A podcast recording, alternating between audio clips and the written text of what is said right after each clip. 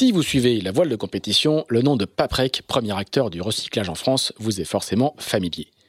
Sponsor depuis deux décennies de marins engagés dans les plus grandes courses, Paprec est désormais aussi partenaire principal de la Solitaire du Figaro et de la Transat en double Concarneau-Saint-Barthélemy, rebaptisée Transat Paprec, une transat qui va se courir en double mixte. L'entreprise n'investit pas dans la voile par hasard, c'est le fruit d'une tradition familiale. Jean-Luc Petit-Huguenin, le fondateur, découvre la voile sur un First 235. Sébastien, son fils aîné, directeur général du groupe, le convertit à la course, fêtant même ses 40 ans en participant à la solitaire du Figaro en 2018. Mais si Paprec s'affiche aujourd'hui dans la voile de compétition, ce n'est pas qu'à cause de la passion des patrons, c'est aussi parce que les valeurs de la course font écho à celles du groupe, la ténacité, l'humilité, l'adaptabilité. Des qualités indispensables à terre comme en mer.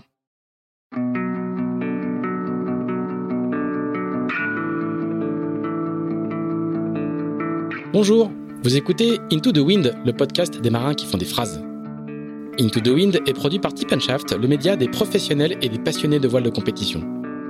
Tip Shaft, ce sont deux newsletters hebdomadaires en français et en anglais, des podcasts, des événements, des formations ainsi qu'un festival de films et un studio de production de contenu que vous pouvez retrouver sur tipandshaft.com.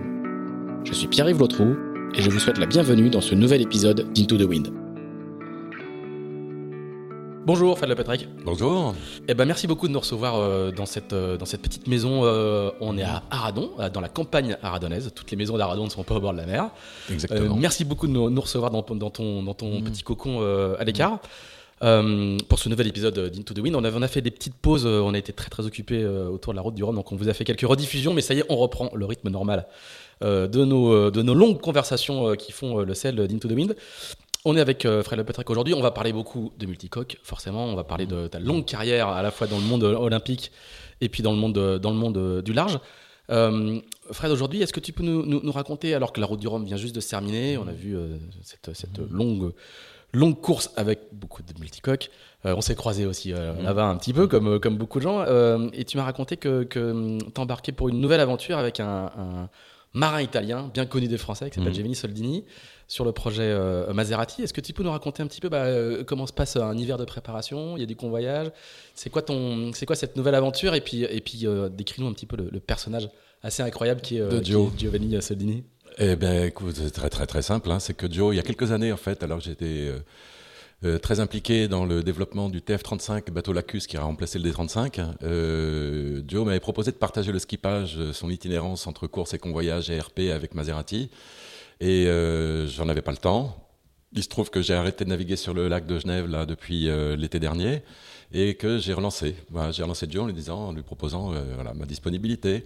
Il était enthousiaste. Sa convocation a, voilà, a été très, très, très simple et très humaine, à savoir qu'il m'a dit, ma Fred, tu viens, on mange bien et on parle. Voilà. Voilà, en me présentant le programme du bateau, qui cette année va devoir euh, faire, enfin, c'est une itinérance autour du monde, en passer de, course, de course en course. C'est assez génial, hein. enfin, bah, c'est. Des projets assez rares, quoi. Hein. Oui, de parcours, de parcours, en sortant d'un circuit euh, complètement euh, atlantique, puisque le bateau va aller jusqu'au Pacifique pour faire la Transpac. Et on a commencé ensemble par la Middle Sea Race, là, qui a eu lieu il y a un mois maintenant. Et avec évidemment un programme de convoyage. Parce qu'après, il y a la Transat du Rorque qui part au début de l'année et puis euh, jusqu'en Guadeloupe. Et ensuite, de là, euh, sans doute, de manière opportuniste, peut-être des records. Des RP sans doute, passer par Panama, remonter euh, côte ouest des États-Unis, jusqu'à quelques épreuves sans doute là-bas, peut-être des records aussi, des RP nécessairement, la Transpac, et un retour par cap à l'ouest, par l'Asie probablement. voilà, les choses, les options sont ouvertes en fonction des conditions météo et des obligations de représentation du bateau de records éventuels, enfin voilà, etc. C'est incroyable des projets comme ça mm. aujourd'hui. C'est pas, pas bah, c'est des projets presque d'aventure et de voyage euh, qui, mêlent la course et le, et le, business, mais qui de parcours, il n'y en a pas beaucoup. Non, il n'y en a pas beaucoup.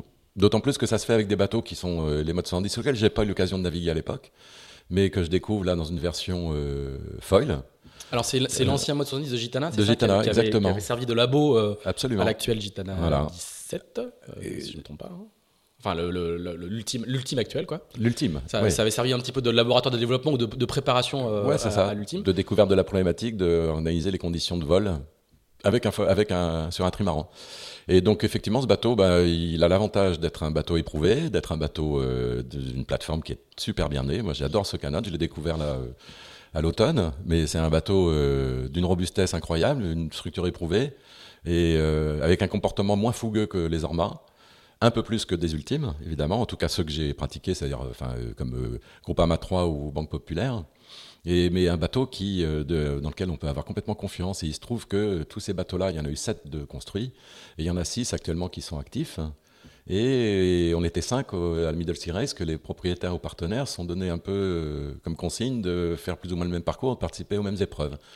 Donc c'est pas une série monotype, c'est une série avec des évolutions que chacun des bateaux a voulu faire, mais on se retrouve avec un niveau de performance assez homogène. Et ce qui est sympa surtout, c'est de retrouver une compétition, enfin une émulation entre des bateaux très proches les uns des autres et avec une réalité euh, sportive euh, effective. Quoi. Donc moi je prends beaucoup de plaisir à retrouver le large, une équipe euh, autour de Joe qui, est, voilà, qui était avec une humanité euh, débordante, avec le plaisir de partager, de vivre ensemble, effectivement, comme tu disais, un petit peu d'aventure, au sens où on va euh, dans d'autres mers que celles qu'on a l'habitude de pratiquer, en tout cas sur d'autres parcours. Et, le projet, ce projet Maserati de, de, de, mm. Giovanni Soldini, il est, il est aussi un petit peu hybride, quoi. C'est que euh, c'est de la compète, mais dans des circuits que nous, Français, on connaît, on connaît moins bien. Enfin, c'est pas les, pas les grandes transats, c'est ouais. que l'équipage. Mhm. C'est beaucoup de courses anglo-saxonnes, des mhm. grandes classiques anglo-saxonnes. Mhm. C'est quoi l'esprit du projet? Donc, Maserati, c'est une marque de voiture de luxe euh, italienne très, très, très connue. Donc, c'est ça, c'est avant tout de la représentation et des RP et de la course entre. C'est quoi l'esprit du, bah, C'est un mix, c'est un grand mix de tous ces paramètres qui font la compétition sportive euh, professionnelle, je dirais évidemment. Ça se passe pas sans partenariat et donc sans échange, sans retour de communication, sans retour de participation des épreuves de représentation publique, là, comme euh, voilà, ou privé, mais avec des partenaires qui, euh, évidemment, font le mix et ont besoin euh, d'un retour qui se passe souvent aussi, ça, existe toujours dans, le, dans, dans, nos, dans nos, contrées, hein. mais cette partie d'activité de représentation du bateau qui permet d'être une plateforme d'accueil pour des, prospects ou des collaborateurs, etc., c'est quand même un peu le cœur de l'activité. Et le plus, la plus-value, c'est quand même, je dirais, moi, à chaque fois, la, la, performance à travers une épreuve sportive ou un record. Mmh. Mais euh, effectivement, bah, après toutes ces courses-là, comme la Transpac ou autres, c'est des courses qui existent, qui sont ancestrales là aussi, enfin, qui, qui, ont de mais, mais, qui sont loin de notre univers et de notre ADN français, c'est ça que je veux dire. Mais qui ont été dans l'histoire aussi de nos activités, voilà, des tabarlis et autres, ont participé à toutes ces épreuves-là, on les a un poil oubliées. Mais, mais le, le, trajet que tu, tu, racontes là, partir d'Europe, euh, traverser, faire Panama, aller, de, aller, dans le Pacifique, ça fait penser à l'épopée de Tabarly de, mmh, de 67 sur, euh, sur, sur Penwick 3. Quoi. Pourquoi, voilà, on gagne tout, il va faire Sydney Vous finissez par Sydney Il est probable, pourquoi pas, on sait pas. Non, non, pourquoi pas, c'est possible. C'est pourquoi. Après, euh, voilà, tout est ouvert, c'est assez ouvert, en fonction de, de, de, la réalité, de ce qui se passera. Vous déjeunez et après vous décidez. on, déjeune et on parle, on parle et puis on décide. Voilà. voilà très simplement. Mais oui, pourquoi pas, ouais, tout ça, c'est ouvert. Voilà, tout à fait. Et, raconte-nous un peu le personnage qui est euh, Giovanni Soldini, parce qu'il a, il a été connu en France à un moment quand il faisait de, de l'IMOCA et de, et, et, de, l'Orma. Et, raconte-nous un peu le, le, personnage que c'est, parce que c'est un, un, marin. Euh, les mm. Italiens ont une mm. forte culture euh, maritime. Hein. On a encore. On l'a vu récemment. Ambrogio Peccaria qui fait un score incroyable au Rhum. Exactement. qui, ne surprend personne vu les perfs qu'il avait fait en ligne. Ah ouais, tout à fait. Mais raconte-nous un peu le personnage que c'est et, qui, a, qui, a, qui a dans la mm. bande.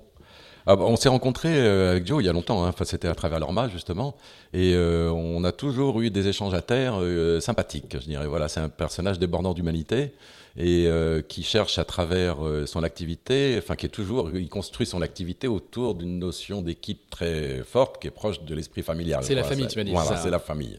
Voilà. Donc, euh, et ce que j'apprécie beaucoup, c'est sympa, c'est vraiment, enfin essentiel, c'est la manière, cette itinérance, je dirais, collective là, à travers un bateau qui est un bateau de voyage aussi. Il faut pas oublier que le bateau c'est aussi du voyage. Ben, c'est une recette, c'est un mélange, une association de d'intention euh, qui, pour moi, est même le fondement de ma passion pour l'activité. Hein. C'est d'être ensemble quelque part, d'aller quelque part. Euh, le trajet est important, mais l'objectif, le lieu géographique vers lequel on va est quand même euh, toujours dans les esprits. Moi, c'est ce qui, m'anime beaucoup, hein, c'est la notion de parcours aussi, hein, toujours.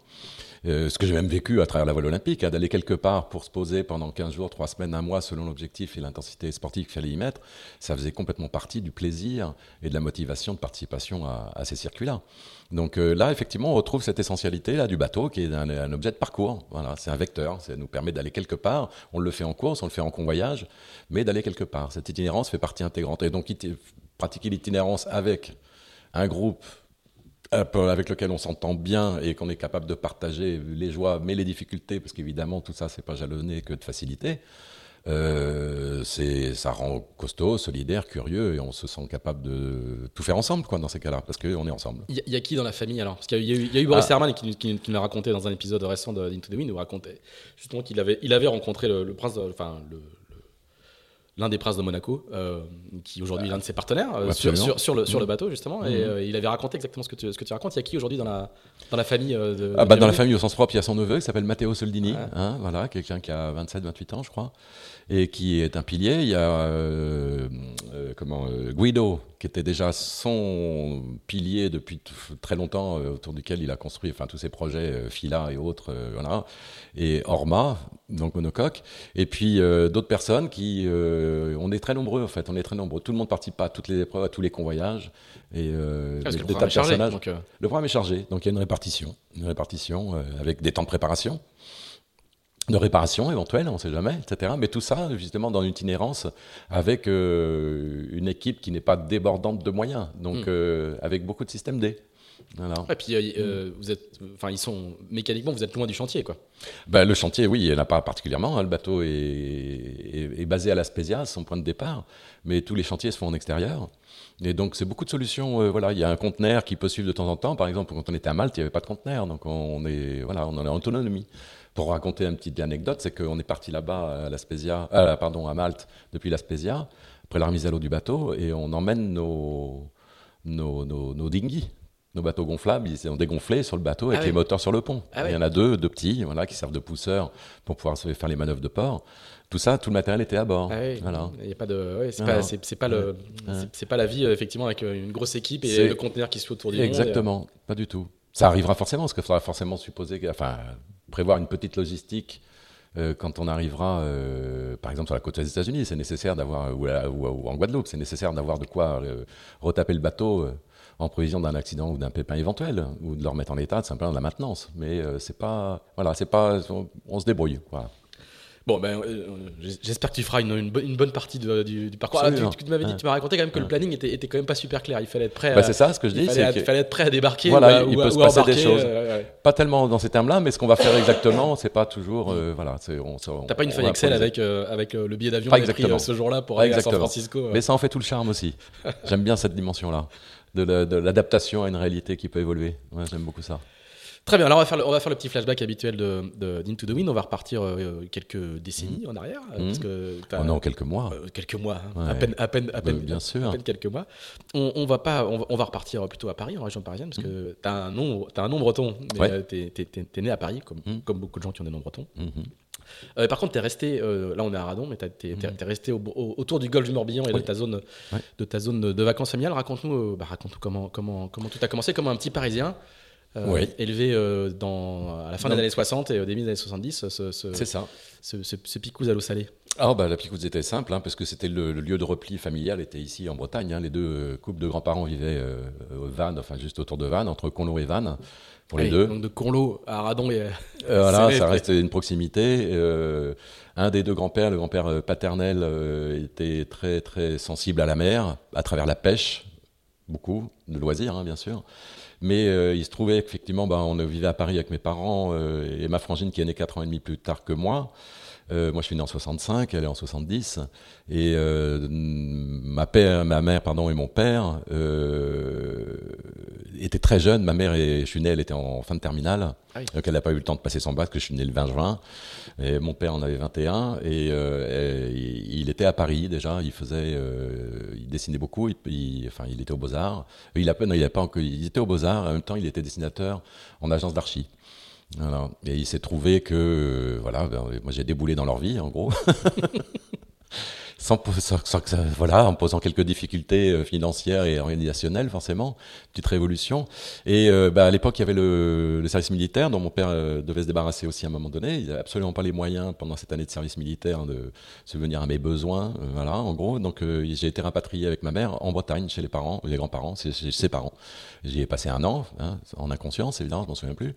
Mais euh, voilà, la relation à, ce lieu, au golfe du Morbihan, pendant les vacances hivernales, était évidente. C'était le lieu de repli systématique. Hein. Et ensuite, pendant l'été, à partir de, mes 5 ans, 5-6 ans, je crois, exactement, les grands-parents euh, maternels ont organisé euh, un camp de vacances à Watt en camping sauvage, à l'époque, sur la plage, où on y passait bah, tout notre été. Entre cousins cousines. Voilà. Et de là, évidemment, très vite, bah, une des occupations, voilà, la première occupation, c'était la, euh, la, pêche. C'était, ça m'attirait énormément. Il y avait une, une, flotte de, une flottille de bateaux de pêche à Watt qui était nombreuse. Le bourg et le, la ville était, enfin le village était vraiment celui des marins pêcheurs. Et euh, c'était la thématique du lieu, quoi. Donc euh, c'était, j'étais empreint de ça. Mais du coup, avec aussi effectivement cette notion de départ, de retour. J'étais attiré par ces bateaux qui passaient dans la grande plage vers 3-4 euh, heures du mat, de 3-4 heures du mat, j'entendais les moteurs pour partir en pêche. Mon père, mon grand-père était très proche des retraités de l'île. Il partageait les petites, euh, il allait pêcher avec eux sur son propre bateau, sur euh, voilà, la plupart du temps. Et voilà, donc la relation à la mer, à la lumière. Elle, elle est là, quoi. Elle est complètement née là, oui. Et même à l'horizon et voyage. Exactement, parce qu'en étant sur une île, bah l'horizon est lointain. Et bon, très vite, euh, quand j'ai eu 10 ans, mon père a bien vu que euh, voilà, fait un petit support pour ajouter une activité estivale. Donc il m'a acheté un, mes parents m'ont acheté un dériveur qui était un 485 euh, d'occasion, qui pour moi était hors d'échelle, mais je rêvais complètement déjà à travers les récits maritimes de Tabarly et autres, etc qui venaient de temps en temps se mettre au mouillage. Et puis c'est l'époque de ces récits-là. On, on, a un petit peu oublié aujourd'hui, mais la littérature. La Whitbread 73, c'est ça. Voilà, la, la, la littérature maritime est, est, est, une vraie réalité aujourd'hui. C'est plutôt des récits de, de coureurs. C'est très différent. Tout à fait. Mais, à l'époque, il y avait une littérature de voyage et une littérature maritime. De voyage, complètement, d'itinérance et d'aventure humaine. C'était les années 70. Euh... Évolution architecturale euh, forte aussi, plein de recherches et des récits euh, qui étaient rares, parce que mine de rien, on n'était pas alimenté euh, d'informations comme on peut l'être maintenant au quotidien à travers tous les réseaux sociaux et les internets, et etc. Donc euh, il y avait beaucoup, moi c'était une rareté. Donc bah, bah, évidemment, moi je lisais, relisais les mêmes articles 40 fois. Quoi. Voilà. Et donc tu étais, étais inspiré par la longue route de Moitessier, tous ces trucs-là C'était quelque Un peu plus tard, c'est pas, pas dans l'instant. Mm. J'étais trop jeune là encore, mais pas dans l'instant. Par contre, après, oui, tu l'as lu, enfin, ah, bien sûr. c'est 69 ou un truc comme ça, 70. mais, mais, il inspire beaucoup toute une génération dans les années 70. Voilà, exactement. Mais c'est des récits que j'ai découverts un peu plus tard. Hmm. Enfin, effectivement, quand j'ai eu 10, euh, enfin, euh, ouais, 13, 14, 15 ans, un truc comme ça. Et, donc le, le, 485, ben, j'étais incapable de le sortir de l'eau, donc il était au mouillage devant la grande plage, donc devant, euh, devant ma tante, quoi, en gros. Et je le regardais euh, voilà, comme, un, comme Péduxis. Quoi. Pour moi, c'était voilà, dans, le, dans, la, dans le crépuscule, avec le, le, la lumière dans le dos, là, sa ligne blanche tendue. Là, euh, pour moi, il avait plus d'échelle. C'était un bateau, je me le racontais, c'était un bateau de 20 mètres. Quoi. Voilà. Et c'était à toi? Mm. c'était, il, était, vraiment à toi? Tu avais 10 ans, il était vraiment à toi Oui, oui, absolument. Bah, euh, parents l'avaient acheté. Quoi. Voilà, un bateau d'occasion, un sans spi. je veux dire, à toi, à toi à 10 ans ou à, ou à la famille? Ah non, à moi. Ah, ah, c'était ah mon canot. De toute façon, j'étais l'aîné des cousins, donc il y avait personne qui était en mesure de naviguer avec moi. Donc je partais en quatre bottes parce que c'était dur à gérer comme bateau, mais je partais en quatre bottes quand les conditions n'étaient pas trop musclées. C'est-à-dire que la grande voile, quoi. Que la grande voile, exactement. Et puis je m'inventais euh, des histoires de départ, de voyage. Euh, de vitesse aussi au planning, j'adorais. Côté planning du bateau, c'était un bateau très planant, donc j'adorais justement les sensations de légèreté à fortiori, parce que moi j'étais vraiment cracoille en plus, j'étais pas lourd, donc c'est un bateau qui démarrait euh, très très vite au portant. C'était un peu en monte pente près, mais euh, par contre je faisais, voilà, je me racontais des histoires au cap, là quand je mettais le cap entre Eddie Kewat et Belle-Île, là, bah, je me disais, bah, si tu vas au bout de ta route, là tu arrives à tel endroit, tu arrives en Amérique du Sud, puis là tu arrives aux États-Unis, puis là tu arrives aux Antilles. Donc je fantasmais complètement à l'idée de ces voyages. Du coup, c'était une occupation de vacances ou ça, ça t'occupait la tête aussi quand tu rentrais à Paris Ah, bah, euh j'étais obsédé. Ouais. obsédé, bien sûr. Ça, c'est pas, pas dans l'instant, mais ça s'est vachement développé. 10, 11, 12, 13, après, oui, c'est devenu euh, maniaco. Hein. Et il y a la compète tout de suite?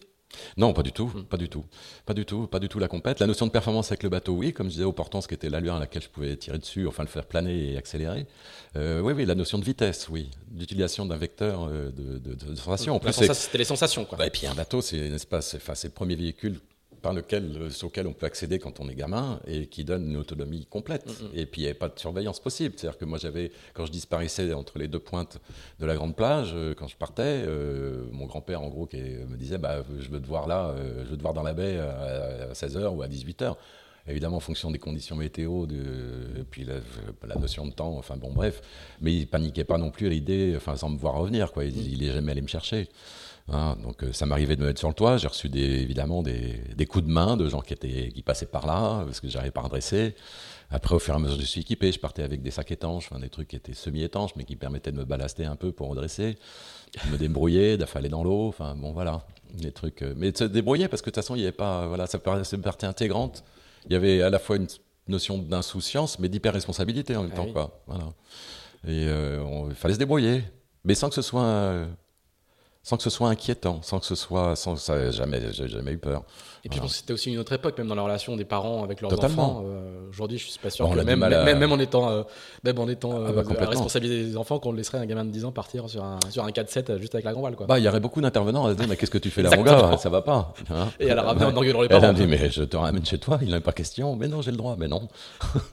Et Bien à partir sûr. du coup, à, à partir de quel moment arrive le- la, la- la couche de la compétition et, et- et l'envie de ça Parce que Eh bien, elle arrive en fait avec euh, parce que bon après j'ai évolué voilà il y avait un gars qui est venu enfin un été il y avait un Hobby 14 dans la baie de, sur la grande plage de, là à Watt et cet engin par la vitesse à laquelle il naviguait m'attirait vachement et euh, mon père a bien vu que là euh, j'étais accro enfin je commençais à, vraiment enfin bon, à la fois sans doute je me suis pas le souvenir exact mais sans doute parce que j'en parlais tout le temps que j'étais abonné à Bateau Voilier que je pouvais lire et relire et re-relire sans arrêt que c'était euh, mon livre de chevet que j'accédais à d'autres lectures aussi de récits maritimes, que, qu'il y avait des points sur France Inter sur des courses en cours, là, euh, etc., ou Europe 1, bah, j'étais dessus, je notais tous les pointages euh, qui avaient lieu la nuit et je les rapportais sur une carto, enfin bon, etc. Donc il voyait bien que ça grandissait.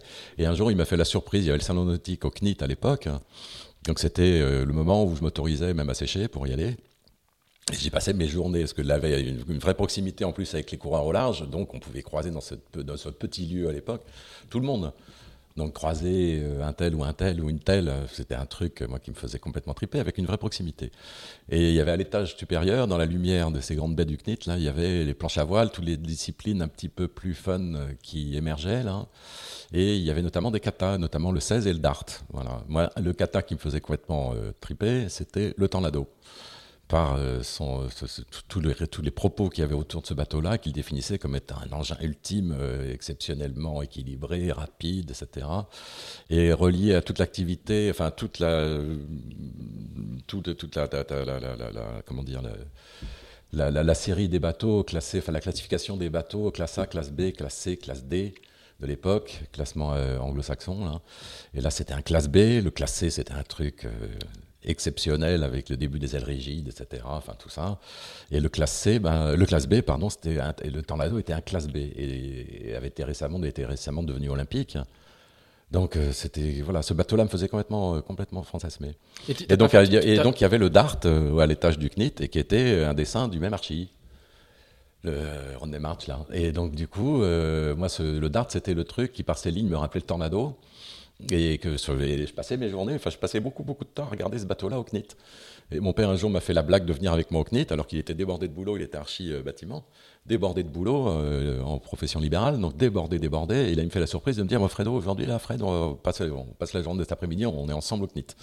Et il me fait euh, la surprise, enfin, il me raconte qu'il faut absolument qu'il sorte, là, qu'il a un rendez-vous, qu'il faut absolument qu'il retourne, mais qu'il revient en fin de journée, mais t'inquiète pas, etc. On continue ensemble. Moi, j'étais déçu de pas lui, le, pouvoir lui, raconter tout, tout ce que j'avais vu dans le salon et tout ce que j'avais remarqué et tout ce que ça m'évoquait. Et bon, bref, il disparaît, il revient, et il me dit, bon, c'était pas longtemps avant la fermeture, il dit, bon, allez, on va faire un dernier tour à l'étage, on fait le tour du stuff, enfin, des, trucs, puis on s'arrête devant le, le, stand des darts. On me dit, ah, celui-là, il serait bien. Putain, ah, qu'est-ce qui serait bien? Puis en plus, tu vois, on peut naviguer en solitaire, celui-là. Puis on peut faire des régates en solitaire ou en double. Tu enlèves le foc, tu peux faire des régates avec euh, que la grand voile en quatre bottes. Et il y a un classement, euh, c'est classement commun, etc. Qu'est-ce qui serait bien, ouais, celui-là Qu'est-ce que t'en penses? Ah, Mais arrête, ouais, bah ouais, bah ouais, bah ouais. Et puis là, je regardais le truc, je, ah, puis je partais complètement euh, en rêverie, quoi. Et puis là, il y avait l'importateur de l'époque, qui était Lucien Gourmez, un grand bonhomme moustachu euh, euh, qui tenait la boutique, comme on dit, là, un gars de 2 mètres, et qui se pointe avec le bon de commande. Il me le met sous les yeux, alors que moi, j'étais quasiment, il me, enfin, il me gêne, ce bonhomme, je crois qu'il vient voir le bateau et qu'il coupe le regard. Et il me met le bon de commande, et je mets un moment avant de comprendre, c'était surréaliste, parce que mes parents avaient vraiment pas les moyens de le faire. Et là, il, il me fait comprendre ouais, que ouais, mon père, dans, la- dans son moment d'absence, il m'avait commandé un Dart qui serait livré au mois d'avril. Alors là, là, je dis, à la fois j'étais hyper heureux, mais je savais que financièrement c'était complètement déraisonnable, que ça allait être un bordel. Enfin bon, bref, il se trouve que le bateau est effectivement livré au mois d'avril. Enfin, on va le chercher plus exactement. Et euh, dans les Landes, et on revient avec euh, à l'Armand-Baden. On le monte, premier assemblage. J'ai un film de ce moment-là, parce qu'il y a un frangin de mon père qui, euh, qui tournait en, en 16 mm, là, et euh, j'ai un film de ce moment-là, du montage et de la première sortie, avec euh, mon père, ma mère, euh, voilà, truc, euh, voilà. Et des bateaux comme ça, il y en avait peu, quasi peu- très peu. Donc j'étais le, le- le roi de la piste. évidemment, c'est pas sans surprise au début, s'approprier le truc, évidemment. Mais du coup, ça a été mon support à Watt. un multicoque. Ah oui, complètement. Ouais. Ouais. complètement. Et là, du coup, l'univers de, enfin, le- l'es- l'espace de vitesse que ça ouvre pour moi me laisse penser que c'est des engins qui peuvent accélérer à l'infini. Donc, je me retrouve très, très curieux d'optimiser mon rendement pour le faire aller le plus vite possible, tout de suite, quoi. C'était, voilà, c'était ça. Et, Et d'y passer des heures en Mm. liberté, à Watt après. Voilà, et à parcours, à élargir mon terrain d'action. Parce que du coup, il y avait toujours cette notion de parcours et d'aller vite quelque part, de mes petits records entre euh, Cardonis, euh, les Poulains, euh, Quiberon, la Trinité, l'entrée du Golfe, Édic, euh, et au-delà après, le Croisic, etc. Je m'amusais à parcourir, euh, à parcourir, à faire de la route. Et, et- et là, c'est marrant parce que tu parles que de sensations et de. Purement. Et il n'y a, pas de regate, quoi. Il n'y a pas de. Non, il y a de la notion- performance, y a mais, notion mais de qui, est liée, qui est liée à la, à la sensation, quoi. Exactement, La vitesse, le vent dans la figure. euh, complètement. Aller le plus vite Et t'as possible. toujours pas fait d'école de voile? Ah, jamais, non. Jamais. Ah, jamais, jamais, jamais. Non, non, jamais fait d'école de voile. Mon père naviguait un poil, mais comme je disais, bah, de toute façon, il avait très, très peu de temps à con- euh, voilà, en- de, de dispo. Donc, même euh, sur le 485, on a fait quelques sorties ensemble. Ouais. Donc t'es un, un Quelques-unes. pur autodidacte au sens euh, littéral du terme. Ouais, mais alimenté par tout, euh, la littérature, Voilà. par tout, par plein de choses. Mais autodidacte au sens où personne n'est venu t'apprendre. Non, non, non, j'ai pas eu de moniteur.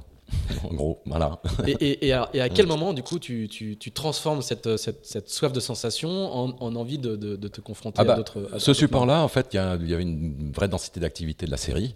Et euh, ce support-là, euh, c'était le début aussi des grands festivals, notamment le festival des Cata à la Baule, etc. Mais aussi du circuit. Et il y a un lac près de Paris, en région parisienne, qui s'appelle le lac de la Forêt d'Orient, sur lequel il y avait quelques, quelques régates de dart. Donc je suis allé en faire quelques-unes. D'abord avec mon père en double, on en a fait euh, du moins, le festival des Cata à la Baule. Ça devait être en 80 ou 81, je sais plus, la pre- première été, oui. On était à la rue complet, dans la meute, des trucs, enfin bon, bref, dans la- dans- avec énormément de bateaux autour de nous, de plein de classes que je découvre, parce qu'il y a plein de bateaux que je- dont j'ignorais l'existence. Et euh, on est très très loin, évidemment, très très loin, on se bagarre euh, dans une meute. Et on Mais fait quelques a- il y a- régates. Il y, a quand même l'envie d'aller euh, euh, retrouver d'autres euh, d'autres d'autres gens qui font. euh, Exactement, Bah, c'est de rentrer dans, euh, rencontrer une communauté de c'est gens ça, qui parce font- qu'au final, t'es un, un petit peu tout seul quand même sur ton île tout l'été. Ah oui, complètement.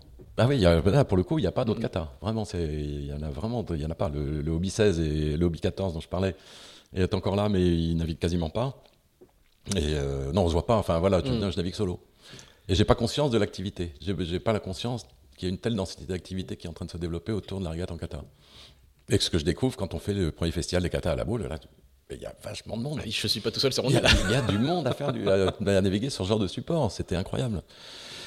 Et puis voilà, puis voilà, de fil en aiguille, bah, les étés, 15 ans, 16 ans, 17 ans à Watt, et puis j'ai eu 18 ans, et au hasard des rencontres, à travers des réminiscences de contacts familiaux, etc., il se trouve que je rencontre Yves Pajot, qui était un personnage, mais que je, je- je- qui était, parce qu'il était toujours défini par quelqu'un ayant un énorme feeling en tant, en tant que barreur, Mhm. sachant aller très très Bon, vite avec des bateaux. c'était- un, grand marin français de l'époque. euh, Notamment, il avait fait les Jeux Olympiques avec son frère. Exactement. Marc. Exactement. Avec, Donc, euh, à et à l'époque, c'était un personnage important. Quoi. et des titres de champion du monde sur plusieurs supports, etc. Donc euh, voilà, donc euh, et il se trouve que je, je suis amené, enfin mon père le rencontre plus exactement et lui glisse dans l'oreille que l'été prochain, ben, en fait, ce serait pas mal que que, que j'aille bosser dans son école de voile à l'époque. Il n'y avait pas besoin de BE ou n'importe quoi pour être moniteur, en gros. Et, euh, et du coup, il m'accueille à la Baule, dans son école de voile, l'école de voile Yves Pajot. Et euh, je me retrouve, il me confie, ben, il avait, je sais plus, 7 ou 8 katas, dont des Prindle, 16, 18. Euh, moi, j'ai avec mon dart, qu'il était hors de question, c'était mon bébé, il fallait je qu'il soit à côté de moi. Et euh, je sais plus quel autre type de bateau. Après, il y a eu des F4. Bon, bref. Et en fait, il me confie le truc. En gros, lui, il était en pleine activité à ce moment-là avec euh, euh, Sofatis au Conaf Québec qu'il avait récupéré. Il avait, qui était un plan Joubert, là, un kata de 22 mètres. Il avait Challenge France aussi pour la Coupe 87 euh, à Perth, qui était en projet, développement, construction à Saint-Nazaire. Et puis, euh, bah, je me retrouve impliqué, enfin, je me retrouve à m'occuper de l'école, enfin, de la, de la partie kata de l'école.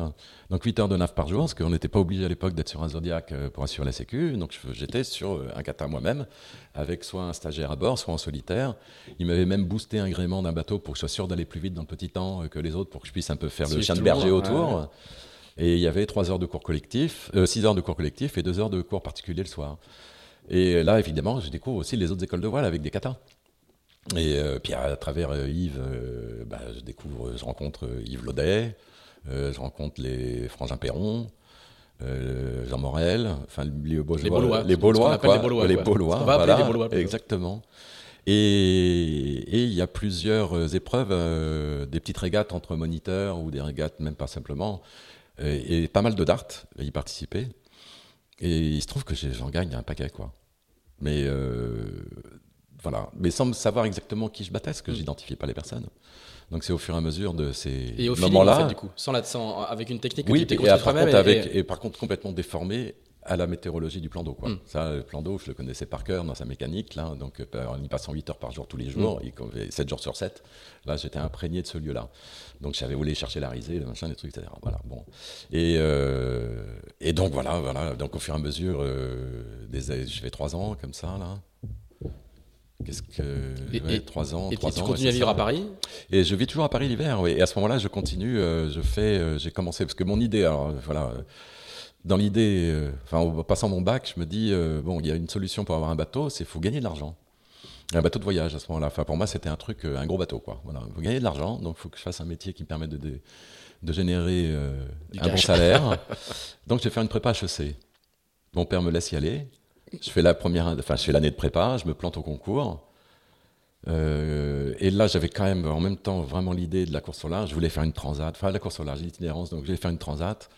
Et donc, euh, je vais, si je me souviens bien, toujours. Ouais, c'est toujours apparaît à travers le réseau d'Yves, enfin, les gens que je rencontre.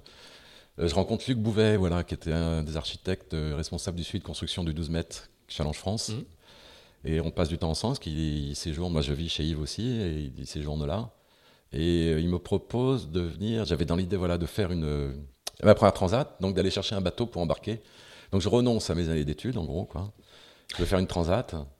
J'avais fait deux ans d'archi avant, aussi, donc 86, on arrive en 86, ça j'ai 21 ans. Et je vais faire la New Largue en me disant, parce qu'il y a des bateaux qui font l'itinérance pour aller aux Antilles. Et euh, je me pointe là-bas, hébergé à Antibes. Les voiles de Saint-Tropez. Les voiles de Saint-Tropez maintenant, voilà. Je vais faire la, la, la, Je me trouve à, chez, à Antibes, sur la place du marché, dans l'appartement de Luc Bouvet. Et avec l'envie, justement, de. Je ne sais plus exactement l'enchaînement, mais bon, bref, il me présente quelqu'un un jour qui me dit euh, Mais fais donc. Euh, tu sais faire de tu sais tactiquer. Alors cette personne, bah, je sais que tactiquer, oui, enfin, je sais faire, oui, savoir où je veux aller avec un bateau, je peux le faire, oui, voilà, pourquoi? Ah bah il y a un bateau là euh, qui euh, aurait besoin d'un tacticien, bateau qui s'appelle Icra, ça me dit, je ne connaissais pas, mais bon, bref, un 12 Meiji, classique, alors c'est pas du tout mon domaine, mais euh, il cherche un tacticien pour faire la New Line, justement, il y a 4, classiques en 12 mètres, il y aura un peu de match race, et plus l'épreuve de la Line, qui est une course collective pour aller virer la New Line, justement, et revenir à Saint-Tropez. Et euh, bref, je fais le truc, je me retrouve là-bas embarqué dans cette histoire. Euh, pour des raisons de mauvais temps, euh, les, les, comment, les, les matchs sont interrompus, il n'y a pas la finale, mais on avait gagné, voilà, sans aucun, enfin, c'est une match race amateur quand même, je dirais. Et bref, et là, par contre, on a des conditions thermiques incroyables et on retourne dans la baie de Saint-Tropez. On est en retard évidemment parce que c'est pas un bateau rapide, mais toute la flotte est arrêtée avant la ligne et j'amène le bateau va se décaler du côté où euh, j'ai la représentation de rentrée de thermique.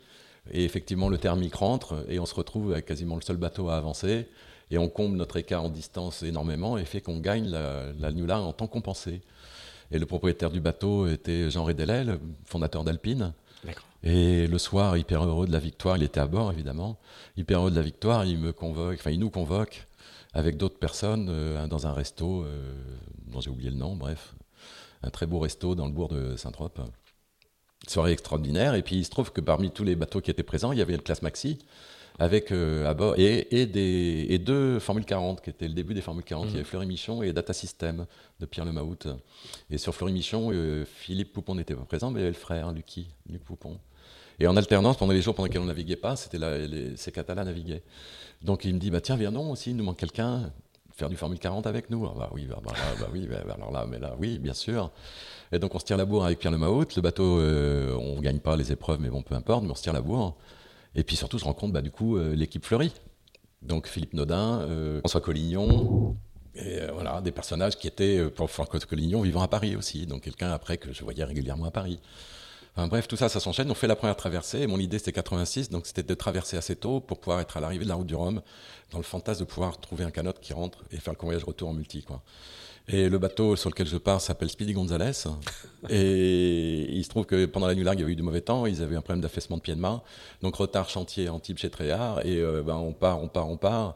Mais beaucoup trop tard pour que je sois euh, témoin de l'arrivée de la route du Rhum, ce qui me décevait un peu. Mais bref, le bateau arrive à Saint-Martin. Je mets mes derniers sous et on va jusqu'à Antigua. Et là, je me dis, il y a urgence. Donc il me restait euh, quelques centaines de francs à l'époque et pas. Et je mets tout dans un billet d'avion pour rejoindre plus vite euh, euh Pointe-à-Pitre. Pointe-à-Pitre. J'arrive en fin de journée, sac à dos. Je me pointe, c'est vide, il n'y a plus personne, évidemment. Il y a quelques bateaux au mouillage, il y a Tag en bout de ponton, il y a euh, Carcadella et Ericsson, je crois, à l'époque, qui étaient en mouillage. Et j'arrive là, sur la marina, il n'y a personne. Et je vais au bout d'un ponton sur lequel je vois Tag pour aller voir le bateau. Et il se trouve qu'il y a deux personnages qui sont là en train de bricoler, en train de bosser sur le bateau. Et je qui me prête pas attention, etc. Et je pose la question à un des, deux, qui c'est Marcel Cloarec, et à qui je pose la question, dit savoir est-ce que vous êtes au courant euh, si les deux bateaux ou celui-là rentrent je, beaucoup, beaucoup, beaucoup faire voyage retour. Quelqu'un d'assez fermé, adorable, mais fermé. qui, ce petit jeune là Laisse tomber. Non, non, non, non. Bon, alors je me dis là, voilà, je, bon, où est-ce que je dors? Je pas. Bon, bref, je, vais, je me retrouve au bar La Route du Rhum. Voilà, mais tout seul, tout seul, tout seul, tout seul. Il me restait euh, quelques, vraiment quelques francs. Je prends un petit ponche, tout seul, dans un désert complet. La misère. Euh, la misère. Et puis, bon, il fait pas froid, il fait bon. Je vais aller dormir quelque part, pardon. Et je vais aller dormir quelque part. Dehors Bah oui, dehors, mais mon fichet, quoi. Et là, le Marcel en question arrive, il se pose à côté de moi, il m'offre un deuxième petit ponche. Il me dit Bon, tu veux-tu rentrer? Je dis, bah oui, bien, bah oui, bien sûr. Dit, bon, on part demain, tu viens, je ramène un trimaran là, qui s'appelle, euh, qui était un plan Shuttleworth qui appartenait à Olivier Moussy à l'époque. Et c'était un bateau qui avait euh, traversé avec un monsieur qui s'appelait Stéphane Touloup et qui s'était posé euh, à la vigie, je crois. Donc il avait pété les deux bouts de flotteur et le Marcel en question était en charge de le retaper vite fait et de le convoyer jusqu'à Lisbonne. Il me dit, on part demain. Et je venais d'arriver aux Antilles. Je me dis, bon, bon, tu viens? Ouais, je viens. Bon, alors voilà, je te raconte. En fait, j'ai 20 000 francs pour ramener le bateau. Euh, c'est la caisse du bord. On se promène pendant un mois aux Antilles. Et il faut que le bateau soit le 27 ou le 26 février à Lisbonne, je ne sais plus exactement. Donc tu viens. Hop là, j'ai dit, bah, mais, évidemment, tu parles, je viens, mais j'arrive tout de suite. Et donc euh, on part, au bout d'un certain temps, parce qu'il y avait encore un bricolé sur le canot. Pas longtemps, hein, mais voilà, il fallait bricoler encore. Et on part, on va, première étape en Martinique, et là il y a Fleury Michon 8 qui vient de gagner la route du Rhum, qui est au mouillage, euh, voilà, qui est là en posé, avec des grandes tentes sur les deux filets, enfin des grandes bâches, du monde qui passe, des rencontres, des trucs, etc. Philou n'est pas là, mais bref, voilà. Je retrouve Lucky, Philippe Naudin, euh, comment, euh, François Collignon. Là, là es rentré, tu rentres dans le milieu en fait. Oui, et puis dans un contexte incroyable d'itinérance, de voyage, de rencontre, voilà, et puis tout en vivant une séquence de rêves pour moi, quoi, totalement. Et on finit, on fait notre petite balade arcantillane, ayant passé une quinzaine de jours en Martinique, fait une balade. Et avec Frédéric Guérin, qui voilà, on est tous les quatre à bord, il y a quatre personnes, dont Frédéric Guérin, et que je ne connaissais pas, mais que je rencontre, qui fait notre petite balade jusqu'à Union avec, nous. Et de là, on repart, nous, en convoyage, à trois. Et euh, convoyage euh, avec un bateau qui prend l'eau, etc. Mhm. pas de pilote. Bateau rustique, vol sur mousqueton, cockpit bas, exposé, la flotte, le froid. Moi, je n'étais pas équipé, sauf que j'avais eu ma première combinaison sèche, qui était le premier musto en deux parties, euh, le haut, le boléro et une salopette qu'on roulait, euh, on roulait le joint pour en faire l'étanchéité sur les hanches. Et euh, on avait juste le Nagrafax de l'époque, quoi, forcément, qui sortait des cartos très approximatifs d'isobarique, là, mais qui étaient, voilà, pas Et pendant, on se fait rattraper par un coup de vent, c'est du vent de sud qui, arrive, on est dans le sud des Açores, euh, vent qui grossit, enfin qui monte, la mer qui grossit, vent de plus en plus fort, et sur la carte isobarique, on voit que, enfin voilà, concentration d'isobar qui en fait presque une tâche, quoi. Et, euh, du très mauvais temps, quoi. Bah, du très gros mauvais temps. Et là, euh, bon, engueulade entre les deux personnes, parce que moi j'étais pour, enfin pour, mon inconscient me disait, bah faut, partir le plus vite possible avec le sud et se planquer aux Açores, quoi. Voilà. Et euh, celui qui était en responsabilité du bateau, Marcel, n'était pas d'accord avec ça. Pour lui, il fallait faire le dos rond, se laisser passer dessus et puis repartir après. Et puis Kevin, était l'autre, était plutôt de mon côté, mais du coup, il s'engueule à un tel niveau d'engueulade que les deux refusent de monter sur le pont et de prendre le relais. Quoi, de, voilà. et, je me retrouve avec le canot euh, plein avec la nuit arrivant. Et puis je me retrouve avec un espèce d'engin euh, qui, dans l'échelle de la mer qui arrive, en fait, est à nouveau mon dart dans la mer euh, entre Belle-Île et Watt, etc. Et je m'en débrouille, quoi. Je m'en débrouille en insouciance complète. Hein. Je m'en débrouille, bref. Et j'arrive en amarrant la barre et en calant des petits moments d'équilibre, en précipitant à l'avant, fallait la toile euh, des voiles d'avant, enfin, de, je finis par l'ORC ou l'équivalent, quoi. Il y avait quatre riz sur le bateau, j'arrive à prendre le quatrième riz. Et, mais tout ça rabanté n'importe comment, machin, etc. Mais bref, ça avance. Et puis au petit jour, euh, ben, je découvre un relief devant qui sont les Açores, mais j'avais jamais vu des îles aussi hautes. Donc j'avais l'impression d'être tout proche et qu'il fallait gérer l'atterrissage. Avec... Et là, je découvre la mer, la réalité de la mer. Énorme, énorme, énorme. Enfin, très forte, hors d'échelle de, là, de ce que je connaissais. Quoi. Euh, on voit pas la mer la nuit, quoi. Hein. Ah bah non, je ne m'étais pas rendu compte à quel point. J'avais les effets de bah, surf, etc. Mais presque, je m'éclatais. Hein. J'étais mm. pas flippé, encore une fois. Voilà, bref. Et, là, je hurle dans la descente qu'il faut absolument venir parce qu'on atterrit, quoi. voilà. Et, et t'as laissé toute la nuit tout seul, quoi. Oui, et le matin, et je vois qu'en fait, une voile rabantée euh, sur le pont à l'avant, là, était en train de passer à l'eau, quoi. Et euh, donc, je hurle pour sauver la voile en me disant, venez, là, il y a une voile. Bah, j'étais bien quand même crevé, puis dans l'excitation, quand même, dans l'adrénaline de tout ce que j'avais, j'étais en train de vivre. Et, euh, et je saute du cockpit quand il prend la barre, je me précipite à l'avant. Et il a eu le temps de me hurler Fred, la vague Je me souviens de ça. Et en fait, le bateau a salué, un peu, est parti un peu en travers sur une vague qui allait déferler.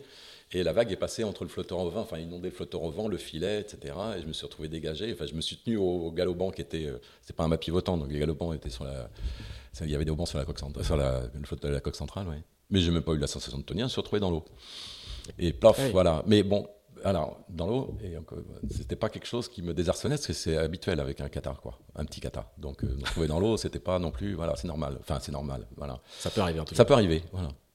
Et je me dis, bah, ils vont revenir. Enfin, voilà. Ils reviennent effectivement un peu par miracle. Ils arrivent à revenir sur moi, ce qui est quatre ah oui, donc tu, tu, tu, tombes dans l'eau et, les bateaux disparaissent. Voilà, ouais, et puis là, avec la tête dans l'eau, je prends encore plus conscience de l'échelle de, la mer. Parce que là, le bateau disparaît derrière les vagues, réapparaît quand je monte. Euh, je me prends des petites déferlantes sur la gueule. donc la vraie, euh, l'homme à la mer pour de, pour Voilà, au mois de février.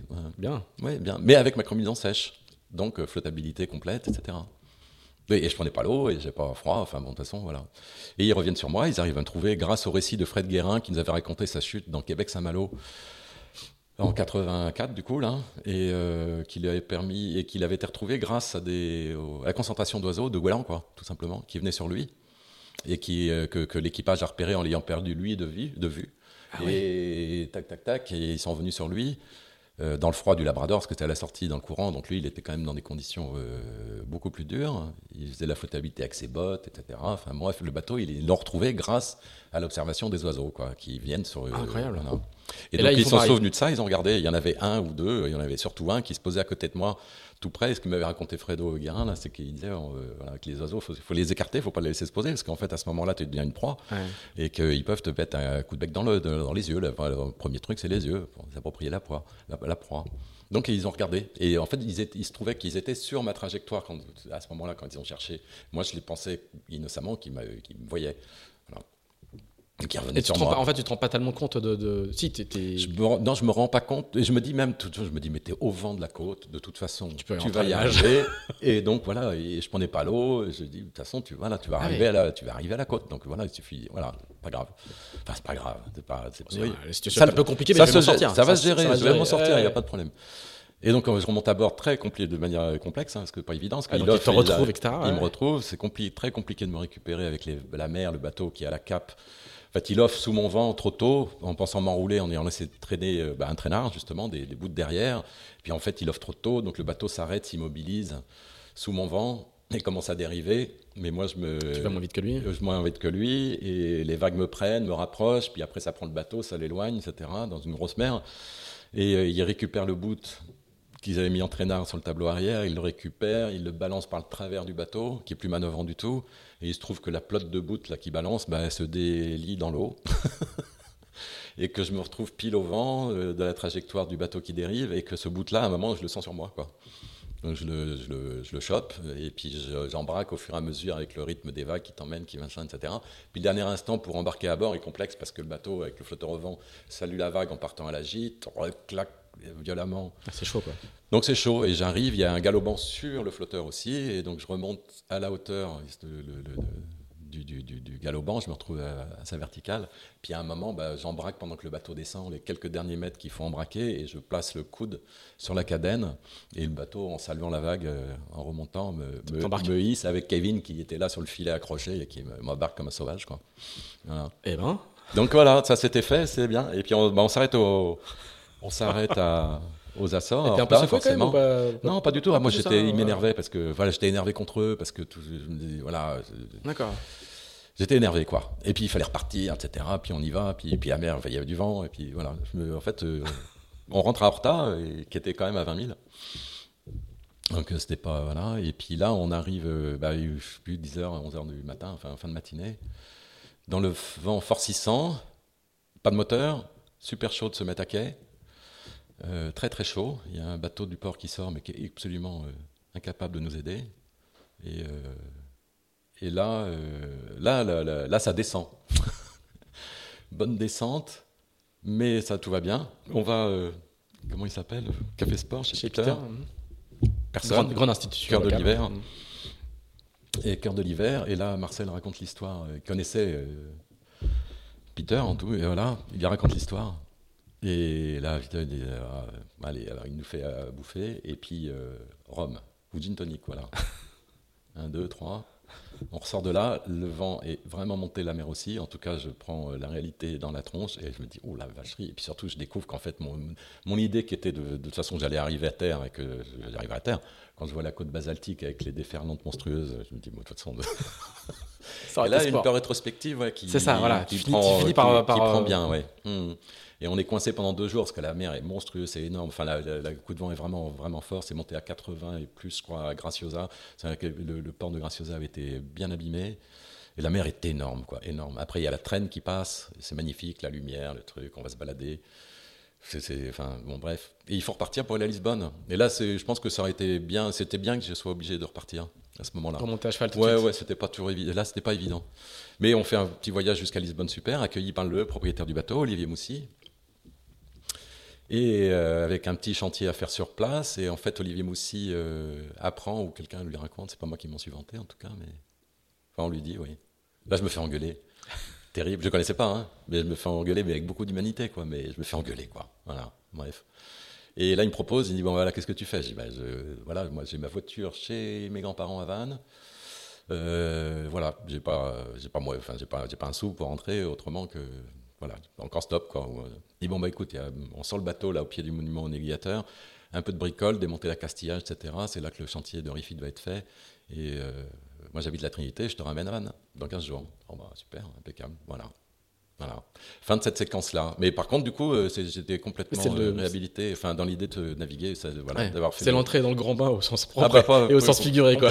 Oui, tout à fait, clairement. Et, là, tu te dis euh, qu'il y a moyen de faire carrière dans ce secteur oh, pas, du pas, du tout. T'es pas, pense pas une notion de carrière, quoi que ce soit. tu, peux te dire, tiens, je vais, je vais enchaîner avec un autre projet, je vais pouvoir en vivre ou tout. Bah là, là j'avais 21, bientôt 22. voilà. Donc alors après, il s'était passé quelque chose pendant l'été précédent aussi, c'est qu'il y avait eu le championnat de France des catamarans sans dérive à l'ENV. Mhm. Et donc pendant le mois d'août, c'était pas en plein, en plein mois d'août, alors je bossais à l'école de voile. Euh, j'avais donc mon dart et on allait naviguer euh, avec euh, celui qui s'occupait des dériveurs dans la même école, qui lui faisait du 4-20 en régate. Donc il y avait vraiment, qui m'a pris beaucoup à ce moment-là aussi, dans l'aspect tactique, etc. Des choses. On allait naviguer le soir après les heures de. On, se tirait la boue avec le dart. Il adorait, il ne connaissait pas le multi, il a découvert ça, ça allait éclater. Et il y avait le championnat de France pendant l'été. Et là, tous les deux, on se sentait quand même. Euh, euh, enfin, on avait vachement envie d'y aller, quoi. Et euh, j'en parle à Yves, et qui avait dû supposer. Enfin, qui voyait que ça valait le coup, Yves Pajot, que ça valait le coup qu'on aille le faire. Mais bon, du coup, voilà, il nous avait dit bah, allez-y, les gars, je m'occupe de l'école pendant ce temps-là. Ça tombait bien, c'était un moment où il était présent, quoi. Allez-y. Et puis on fait ce truc-là, le championnat de France à l'ENV, dans des conditions de pas trop d'air, médium, et on se bagarre pour la victoire jusqu'à la dernière manche. Et en fait, on fait second. Donc c'était complètement dingue. Enfin, sauf que pareil, encore une fois, je comprenais, je savais pas avec qui on se bagarrait exactement. Et le dernier jour, quand on sort le bateau de l'eau, malgré tout déçu, parce qu'on s'était pris au jeu de la gagne, et euh, déçu, sur la pente de la cale qui est assez forte à l'UNV, il y a quelqu'un qui pose la main sur la patte doigt, qui nous aide à le, tracter, et qui nous parle, ouais, bien joué les gars, tout super, ouais, c'est dommage, mais non, bien joué, belle regarde. Ouais, ouais, quand même, on est un peu frustré. et il me dit, mais toi, là, tu devrais faire du temps là-haut, toi. Je dis, ah bah attends, moi, c'est mon rêve, c'est mon rêve. Euh, C'est mon rêve, mais c'est un bateau hors, date- enfin, voilà, hors de prix, etc., évidemment. C'est pas accessible. Et je lui dis, bah, de toute façon, d'abord, comment on fait pour faire du tornado Vous êtes marrant. vous. Bah, t'en achètes un et tu navigues. Et puis, il s'en va. Et là, euh, et là comment euh, mon équipier me dit, mais tu sais pas qui c'est ce mec-là? Je dis, bah non, pas du tout, c'est quelqu'un qui est à la plage, là, non, non, enfin, je le connais pas. Mais c'est l'entraîneur des tornados, quoi. C'est Jean-Pierre Salou. Ah. Alors le mec, il a dit là que ça valait le coup que. Enfin, que c'était pas. Quoi, comment ça? Bref, et donc quand je rentre de mon voyage, là, dont je viens de raconter l'histoire, là, au printemps, pendant tout l'hiver, le truc avait bien mûri, bien germé. Et euh, je- j'avais un compte en banque euh, que j'aurais arrivé à remplir un peu l'été avec l'école de voile, mais euh, qui était entretenu un poil par mes parents, mais euh, difficilement, quoi. Et je vais voir le directeur de l'agence du Crédit Agricole de Vannes, l'agence euh, Tréornec, où j'avais mon petit compte. Et en lui demandant de. J'avais trouvé un bateau d'occasion qui était vendu avec la remorque, caisse à outils, etc. Qui, quelqu'un qui vendait tout, quoi. Un tornado, donc. Et qui était à euh, 100 000 francs, c'est ça? Peut-être, ouais, je sais pas. Oui, ce qu'on appelait d'Ibrick, ouais, c'est ça, 100 000 francs. Mhm. Et, euh, et je lui dis, je lui demande un entretien pour lui raconter une histoire. Je lui dis, voilà, j'ai une histoire à vous raconter. Et je lui raconte l'histoire, un peu mon histoire, enfin des trucs, quoi. Et je dis, voilà, j'ai vu que vous faisiez un prêt à taux zéro pour 20 000 francs. Et prêt projet, ça s'appelait. Et moi, j'ai besoin d'un prêt projet pour 100 000 à taux zéro. enfin, en gros, pour finir. Pour qu'on- et il me dit, ben moi, il m'a écouté hein, patiemment et intéressé. Et il me dit, ben moi, voilà, tu vois, moi j'ai été euh, euh, régio- départemental en volet, régional. On m'a proposé de passer national, je ne l'ai pas fait. Et je pense que je le regretterai toute ma vie. Alors ton prêt, je vais te le faire. Et je lui ai bien raconté que je bossais en école de voile éventuellement l'été prochain, mais que je n'allais pas pouvoir rembourser au-delà de l'échéance du mois d'octobre, quoi, en gros. Mhm. Quoi. Et il m'a dit, bah, je vais te le faire.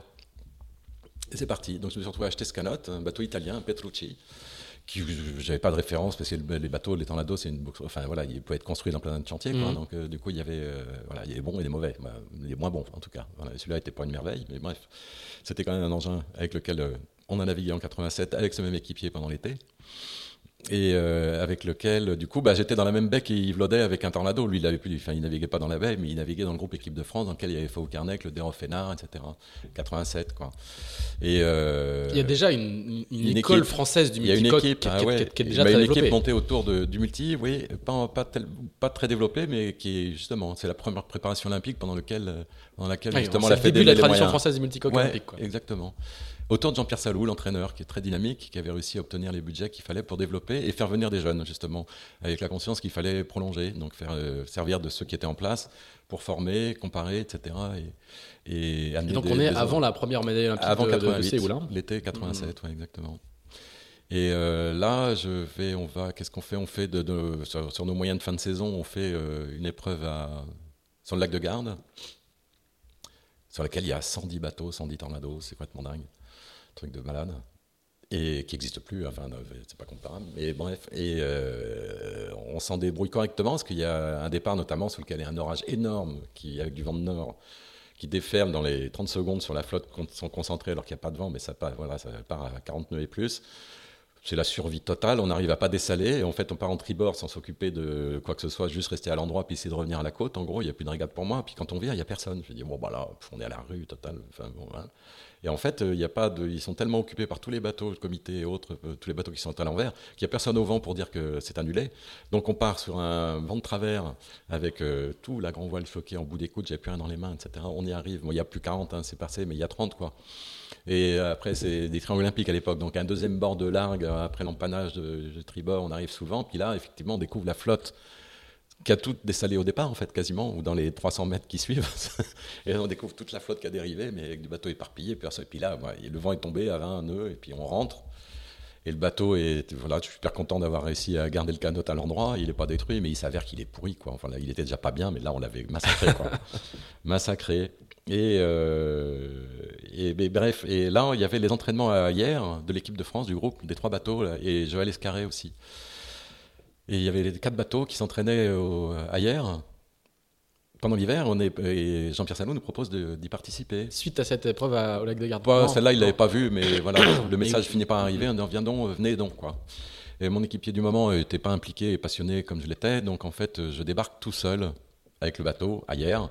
Et il y a un petit groupe qui ne sont pas le bâton de Joinville, mais comment ça s'appelait, je ne sais plus, Sport Armé, voilà, Sport Armé, qui sont des moniteurs qui font le service militaire, des gens qui ont des grosses bases de voile, il y a un lasériste, il y a des planchistes, etc.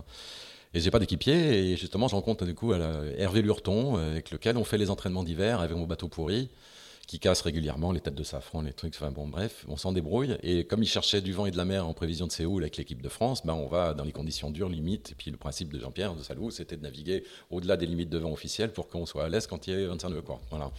Donc euh, dans le Mistral, etc. Des temps longs, parce que les manches de l'époque font 2 heures, 2 heures et demie. Donc c'est des entraînements très longs. Ça joue vachement sur l'endurance. il y a deux manches par jour. Donc euh, ça fait 5 heures d'activité, de, compétition par jour potentiel. Donc on fait des entraînements de 6, 7, 8 heures. Voilà.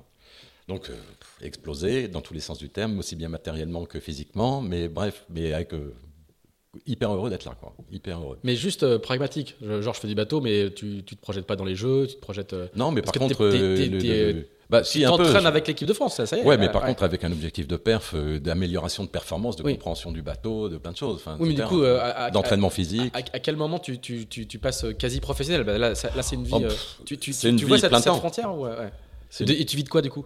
Oh, bah, de pas grand-chose. Hein. Du temps qui m'est offert, est pris en charge, en gros, quoi. Voilà, je suis pris en charge. Pas complètement, par les déplacements, toujours un peu de l'école, parce que c'est la dernière, saison d'école en 87, là. Donc, toujours un peu de ça, mais pas grand-chose. Autrement, je vis euh, à Paris, toujours, dans un appartement. Euh, mes parents sont séparés, euh, mais là, je vis avec mon, dans l'appartement de mon père, ma frangine, on est tous les trois. elle n'est plus tout à fait là, déjà. Euh, bref, voilà, c'est mon corps mort, quoi. Mm, mm, d'accord. Et, tu, tu, te, tu, ne te définis pas comme professionnel de ce, de ce, de ce secteur ah, non, non, non, On est encore dans la, dans la ah, passion pure et dans le. Mais je sais même pas ce que c'est, ce que d'envisager ce que ça peut être d'être professionnel. Mais c'est le euh, niveau. Mais voilà, c'est l'exigence et le plaisir de l'intensité, de l'exigence, d'être confronté à des gens et d'être au milieu d'un groupe euh, qui m'émerveille par ses compétences, sa performance sur l'eau, que je vois parce qu'ils me, nous mettent des kilomètres tout le temps, quoi la préparation physique, l'intensité tous les matins, etc. Enfin, tout ça. Puis, puis une région que je connaissais pas, c'est super, naviguer la Rade de Rail, c'est magnifique. Presqu'île de Gien, on est logé sur la presqu'île de Gien.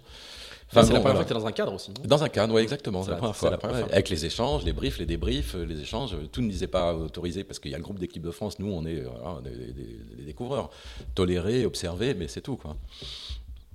Et puis il se trouve qu'il y a ski yachting et ski yachting, ski voile qui sont les en 88 là, euh, qui sont les deux régates hivernales, qui à ce moment-là ont des, sont des régates qui, drainent du monde, y compris du nord de l'Europe, dans quelques séries olympiques, dont le Tornado, parce que c'est l'occasion pour eux de venir naviguer en hivernal. Et euh, sur une régate à Cannes, c'est ski yachting, euh, on se fait complètement rentrer dedans par un bateau qui de l'équipe. Et nous, nous, nous, pas en tort. Et euh, le bateau euh, coule, c'est le flotteur tribord qui est défoncé. Le bateau coule alors qu'il était censé avoir une réelle de stabilité. Mais, et là, le bateau coule, se couche sur le flotteur au vent, et puis ben, la transparence de l'eau méditerranéenne, là, le gréement, et puis le truc naufragé. Quoi. Et là, c'est la catastrophe. Quoi. Je dis, bon, ben, c'est cuit. Quoi. Enfin, voilà, mon, bateau, mon bateau, mon bateau. Et à la fin, donc régate longue, hein, manche longue, à la fin de la manche, euh, l'entraîneur, le même Jean-Pierre Salou, arrive avec sa vedette. Hein. il n'y avait pas de smérigine. Il passe un bout à la patte doigt il tracte fort. Il arrache tout. Ça casse, il nous ramène, comme s'il était énervé par notre erreur, tu vois. Oh, putain, catastrophe, là, le bateau, il est vraiment détruit. Il me dit, mais, Fred, là, il n'y a pas de problème. Est-ce que je lui ai raconté ma situation financière et tout Là, ton, euh, t'as plus de bateau, c'est pas, pas ta faute. Donc ton bateau, il est remboursé, ton emprunt, il est remboursé là. Ah ouais mais j'ai pas de bateau pour autant. J'ai plus de bateau et je pourrais pas en financer. Enfin voilà.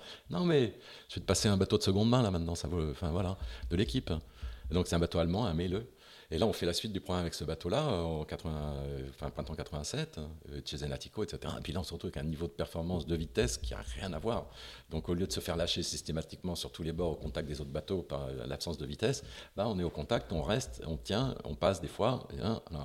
On est loin de faire des grosses perfs, mais euh, dans le petit temps, euh, quand c'est pas trop d'enchaînement, euh, que ça permet de sortir la tête du bateau et d'observer, de tactiquer, quand on n'est pas trop pris par le support, on fait des belles manches. On fait une manche de sixième à Il y avait 80 bateaux, et c'était génial, on était éclatés. Quoi. On était le premier bateau français de cette manche-là, c'était génial. Donc, c'est des, petits, des, petits, des petites marches franchies qui fait que ça déverrouille pas des blocages, mais ça permet d'y croire, quoi, de se dire, tiens, mais c'est possible, c'est accessible, pourquoi pas, quoi. Pourquoi pas moi, voilà, c'est possible. Pourquoi pas nous et, à partir de quel moment, du coup, tu, tu, tu, tu, sors de ce statut-là pour, euh, pour, euh, pour rentrer dans le. Dans, bah non, mais en fait, définitivement ou... non, mais il se trouve qu'il y a le service militaire aussi dont il faut se ah débarrasser, qui me rattrape, enfin, qui me prenne son nez, là. Et à travers les résultats, justement, ces petits résultats embryonnaires, ça nous permet d'être espoir en équipe de France. Il y avait des quotas dans plusieurs régates et on devait espoir en équipe de France, ce qui me donne la légitimité de faire le bâton de Joinville. Et donc pendant un an, bâton de Joinville, donc remis entre les mains de la fédération, de l'équipe de France. Donc bâton de Joinville, juste après la médaille d'or des tornados de Lodoerhoff et Hénard au jeu de Séoul. Et donc plein d'élan, plein de voilà, parce que mine de rien, la le, le, groupe, bah, l'équipage qui avait gagné les jeux, c'était un équipage avec lequel on s'entraînait, qui avec ce bateau en meilleure forme euh, nous permettait de donner la réplique dans les conditions euh, qui n'étaient pas les conditions de brise, mais qui nous donnaient la réplique. On arrivait à se bagarrer, être contact, euh, être un peu plus rapide des fois, notamment au portant, etc. Donc ça permet de se construire, pas la certitude, mais d'envisager, d'ouvrir des portes. Voilà. Donc c'est pourquoi pas. Paradoxalement, le service militaire, c'est ça, bah, ça a été logé, nourri, transporté, euh, une forme de sécurité que tu n'avais pas avant. Complètement. Les, puis, voilà, puis après, ça rejoint ce que on disait, je disais initialement aussi, c'est les voyages. D'un seul coup, ça mm-hmm. s'ouvre sur le monde, quoi. Ça s'ouvre sur le monde, sur des plans d'eau, sur des voyages, sur des voyages, la notion collective. On se déplaçait dans le gros camping-car, un énorme bus fédéral à ce moment-là, dans lequel on logeait. Donc il y avait plusieurs équipages, dont nous, euh, qui étions des nouveaux. Euh, donc des rencontres, enfin des nouveaux, des premiers accédants, quoi. Là, pour le coup, des gens qui étaient euh, voilà. Donc ça, c'était génial. Et il se trouve que cet été 88, là, avant que je, je, premier championnat du monde, qui était en URSS à l'époque, à Tallinn, on y va en aventure totale avec deux bateaux euh, sur la remorque, une remorque double, tirée par euh, la voiture toute neuve que mon père venait d'acheter, qui était un espace, les premiers. Euh, et, lui, prenant ma voiture, qui était une Alfa Romeo pourrie, et me disant Fredo, là, voilà, hein, c'est pas raisonnable que tu parles avec ta voiture. Ouais, là, tu pars avec la mienne, là. Ok, super. Il y avait une grosse incertitude quant au fait qu'on obtienne les visas, les, possibilités. Là, nos, deux équipiers respectifs à moi. C'était avant la chute du mur, Oui, oui, complètement était encore donc moniteur euh, enfin, ailleurs, là. Et, euh, et on ne savait pas si on allait pouvoir y aller. Quoi. Et au dernier moment, euh, la Fédé nous appelle, Jean-Pierre Salou exactement, en disant Vous avez un bateau qui peut vous amener jusqu'à Helsinki. Il est à telle heure, à Travemund. faut que vous y soyez dans un temps tellement court qu'on se dit Mais comment on va avoir le temps de faire revenir les autres? Les autres se font récupérer par la peau du short pour arriver à Paris. Ils arrivent en tongs, slaps et, débardeurs. On les chope à la gare ou à l'aéroport. Je ne sais plus, l'aéroport, si on fonce route Cap Nord, super heureux, mais on avait le droit de rentrer, nous, euh, sur le territoire euh, russe en passant par Helsinki, mais par, pas, notre, euh, pas, notre, pas notre voiture. Voilà. Donc on monte sur ce bateau qui est un transporteur de bois, avec quelques cabines pour les actionnaires ou les passagers, les clients, clients, etc. Tu vois, quelques cabines.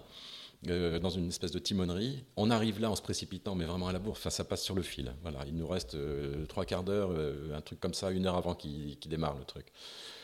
Et on se retrouve là, accueillis à table par un cuistot qui, qui nous nourrit. On est nous, une famille de quatre, de quatre personnes, donc deux enfants, et un, homme tout seul. Et on raconte notre problématique. Bon, on a combien de sous? On était bloqué à Helsinki on a combien de sous Qu'est-ce qu'on peut faire? Il paraît que le kilo de tomates à Helsinki, c'est 25 francs, etc. Comment on va s'en sortir?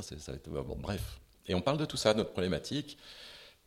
Et le gars nous écoute pendant tout le repas, celui qui était solo, en tout cas, il avait entendu, et puis il vient nous voir et dit Ben moi, les gars, j'ai une maison à Helsinki. Euh, j'ai compris, vous allez faire un. Il parlait français très correctement, vous allez faire un championnat du monde à Tallinn. Oui, c'est ça, de Tornado, c'est quoi? Je sais pas, bah, c'est des bateaux qui sont dans, le, qui sont dans, le, dans la soute, là des catamarans, c'est une série olympique. Il dit ben Moi, je pars en vacances pendant 15 jours euh, dans le nord de, la Finlande avec ma femme et mes enfants. Donc, euh, voilà mon adresse. On débarquait à 150 bornes, 200 bornes. Incroyable. Voilà mon adresse, on se retrouve là-bas. Et je vous laisse ma maison. Ah, bah, d'accord. On arrive sur zone, enfin sur zone, oui, on arrive là, euh, au pied d'un immense parc dans le quartier résidentiel de Grand Luxe immense parc avec une grande porte d'entrée, etc., avec une maison au lointain, une grande maison immense. Dis non, c'est pas là, si c'est là, mais si je te jure, je me suis pas gouré, enfin, plan de carto euh, papier quoi. Mais si c'est là, c'est là, c'est bien ça. On va à pied, euh, sans la voiture, on va à pied, on monte, et là, on entend une scène d'engueulade terrible, parce qu'en en fait, ils allaient partir, mais sa femme n'était pas du tout euh, d'accord avec le fait qu'il balance sa maison à des inconnus qu'il avait rencontrés sur un bateau. Et euh, du coup, sa femme sort, une passe sous le nez, claque la porte, et s'en va avec sa voiture. On se dit, oh, voilà, non, on va pas foutre. Voilà, oh, voilà hein. Donc, on s'en va doucement. Il nous avait vu renoncer. Il nous a chopé par le callback. Si, si, je vous prête ma voiture. Bah, je vous ai dit que je vous laissais ma maison, je vous laisse ma maison. il nous file les clés et il s'en va avec sa propre voiture, on de sa femme. Voilà. Bon, bref, il part en vacances, quoi. Et on se retrouve là à la maison, avec la bagnole, le truc, etc. Et on a passé 15 jours sur place. On n'obtient pas le droit de passer avec le véhicule, mais nos bateaux et nous, on avait le droit de rentrer. Il y avait un autre équipage australien qui était dans la même configuration, qui avait échoué là aussi, euh, à Helsinki, et euh, une famille, les Kostiainen, qui étaient deux bateaux, euh, deux tornados, qui formaient deux, deux, enfin, deux équipages et qui euh, bah, avaient le droit de traverser. Mais nous, on avait cette idée, on leur a parlé, on, dit, bah, on a monté nos bateaux, donc on s'est entraîné pendant 15 jours à Helsinki, au mois de juin, ah du coup fin juin. Et on leur dit, euh, ces Costiana, on dit, mais nous, euh, voilà, on peut pas rentrer avec la voiture, donc comment on fait La seule solution, c'est de traverser avec le tornado, quoi. Ah ouais. De faire la route. Mais bon, il y a quand même les caisses à outils, la, mise à l'eau, les trucs, etc. Faut, et, ils se débrouillent. Ils disent, ah ouais, super, ça serait vachement bien. L'Australien euh, rejoint la bande, et à 5, on part, c'est 45 000 pour traverser, donc c'est pas le bout du monde. Hein. Et on part avec nos tornados et tout le matériel sur un petit bateau à moteur que les Océaniens avaient trouvé, mais un bateau lent, un truc qui faisait la route à 7-8 nœuds. Quoi. Et là, il se trouve que c'est une journée de reaching magnifique, en soleil, beau temps, il fait chaud, et là, paf, on part. Et on traverse en deux heures. Deux heures, voilà, deux heures et quelques à peine. Quoi. Et on arrive dans un gros ciel orageux sur la côte euh, de, de la Russie, enfin de l'Estonie. Et déviation compas, évidemment, tout au compas bulle, etc. Donc on n'est pas exactement à l'endroit où il faut qu'on soit. Le vent se casse la gueule complètement. Pas de GPS, oui. Le vent se casse la gueule complètement, donc on est immobile, mais à 2-3 000 de la côte. Et puis là, cette masse nuageuse euh, s'avère être bien orageuse, monte un peu sur l'eau et déverse une flotte glaçante euh, terrible. Ah, ça, c'est après. Parce que là, du coup, on se fait arraisonner, parce qu'on est dans une baie euh, à l'arrêt, et il y a un bateau de l'armée russe, soviétique, qui arrive, mais un truc hors d'échelle, et qui, on était, nous, qui veut aborder le dernier de la flotte, qui est le qui est l'Australien. Et l'Australien, il y a encore un peu de vent à ce moment-là, bah, il veut surtout pas se faire mettre euh, à coupe par un engin qui va détruire. Donc il s'en va. Donc c'est des hurlements au, au, mégaphone. Enfin voilà, c'est terrible. C'est un, c'est une frégate quoi, de surveillance des côtes. Quoi, donc c'est incompatible. Et on n'avait rien d'autre pour justifier notre identité que nos, nos, lettres dans les voiles.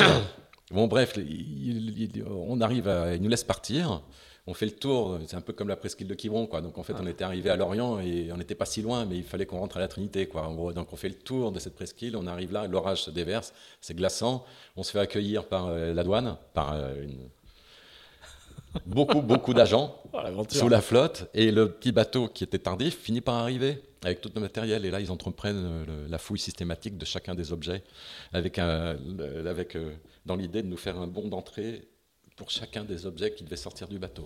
Donc ça prend une plombe, nous on est en sortie, complètement glacé dessous. Bref, la séquence se termine et on se retrouve à Tallinn. Le championnat du monde a lieu, euh, c'est le dernier avant les Jeux, le Derofenar font second.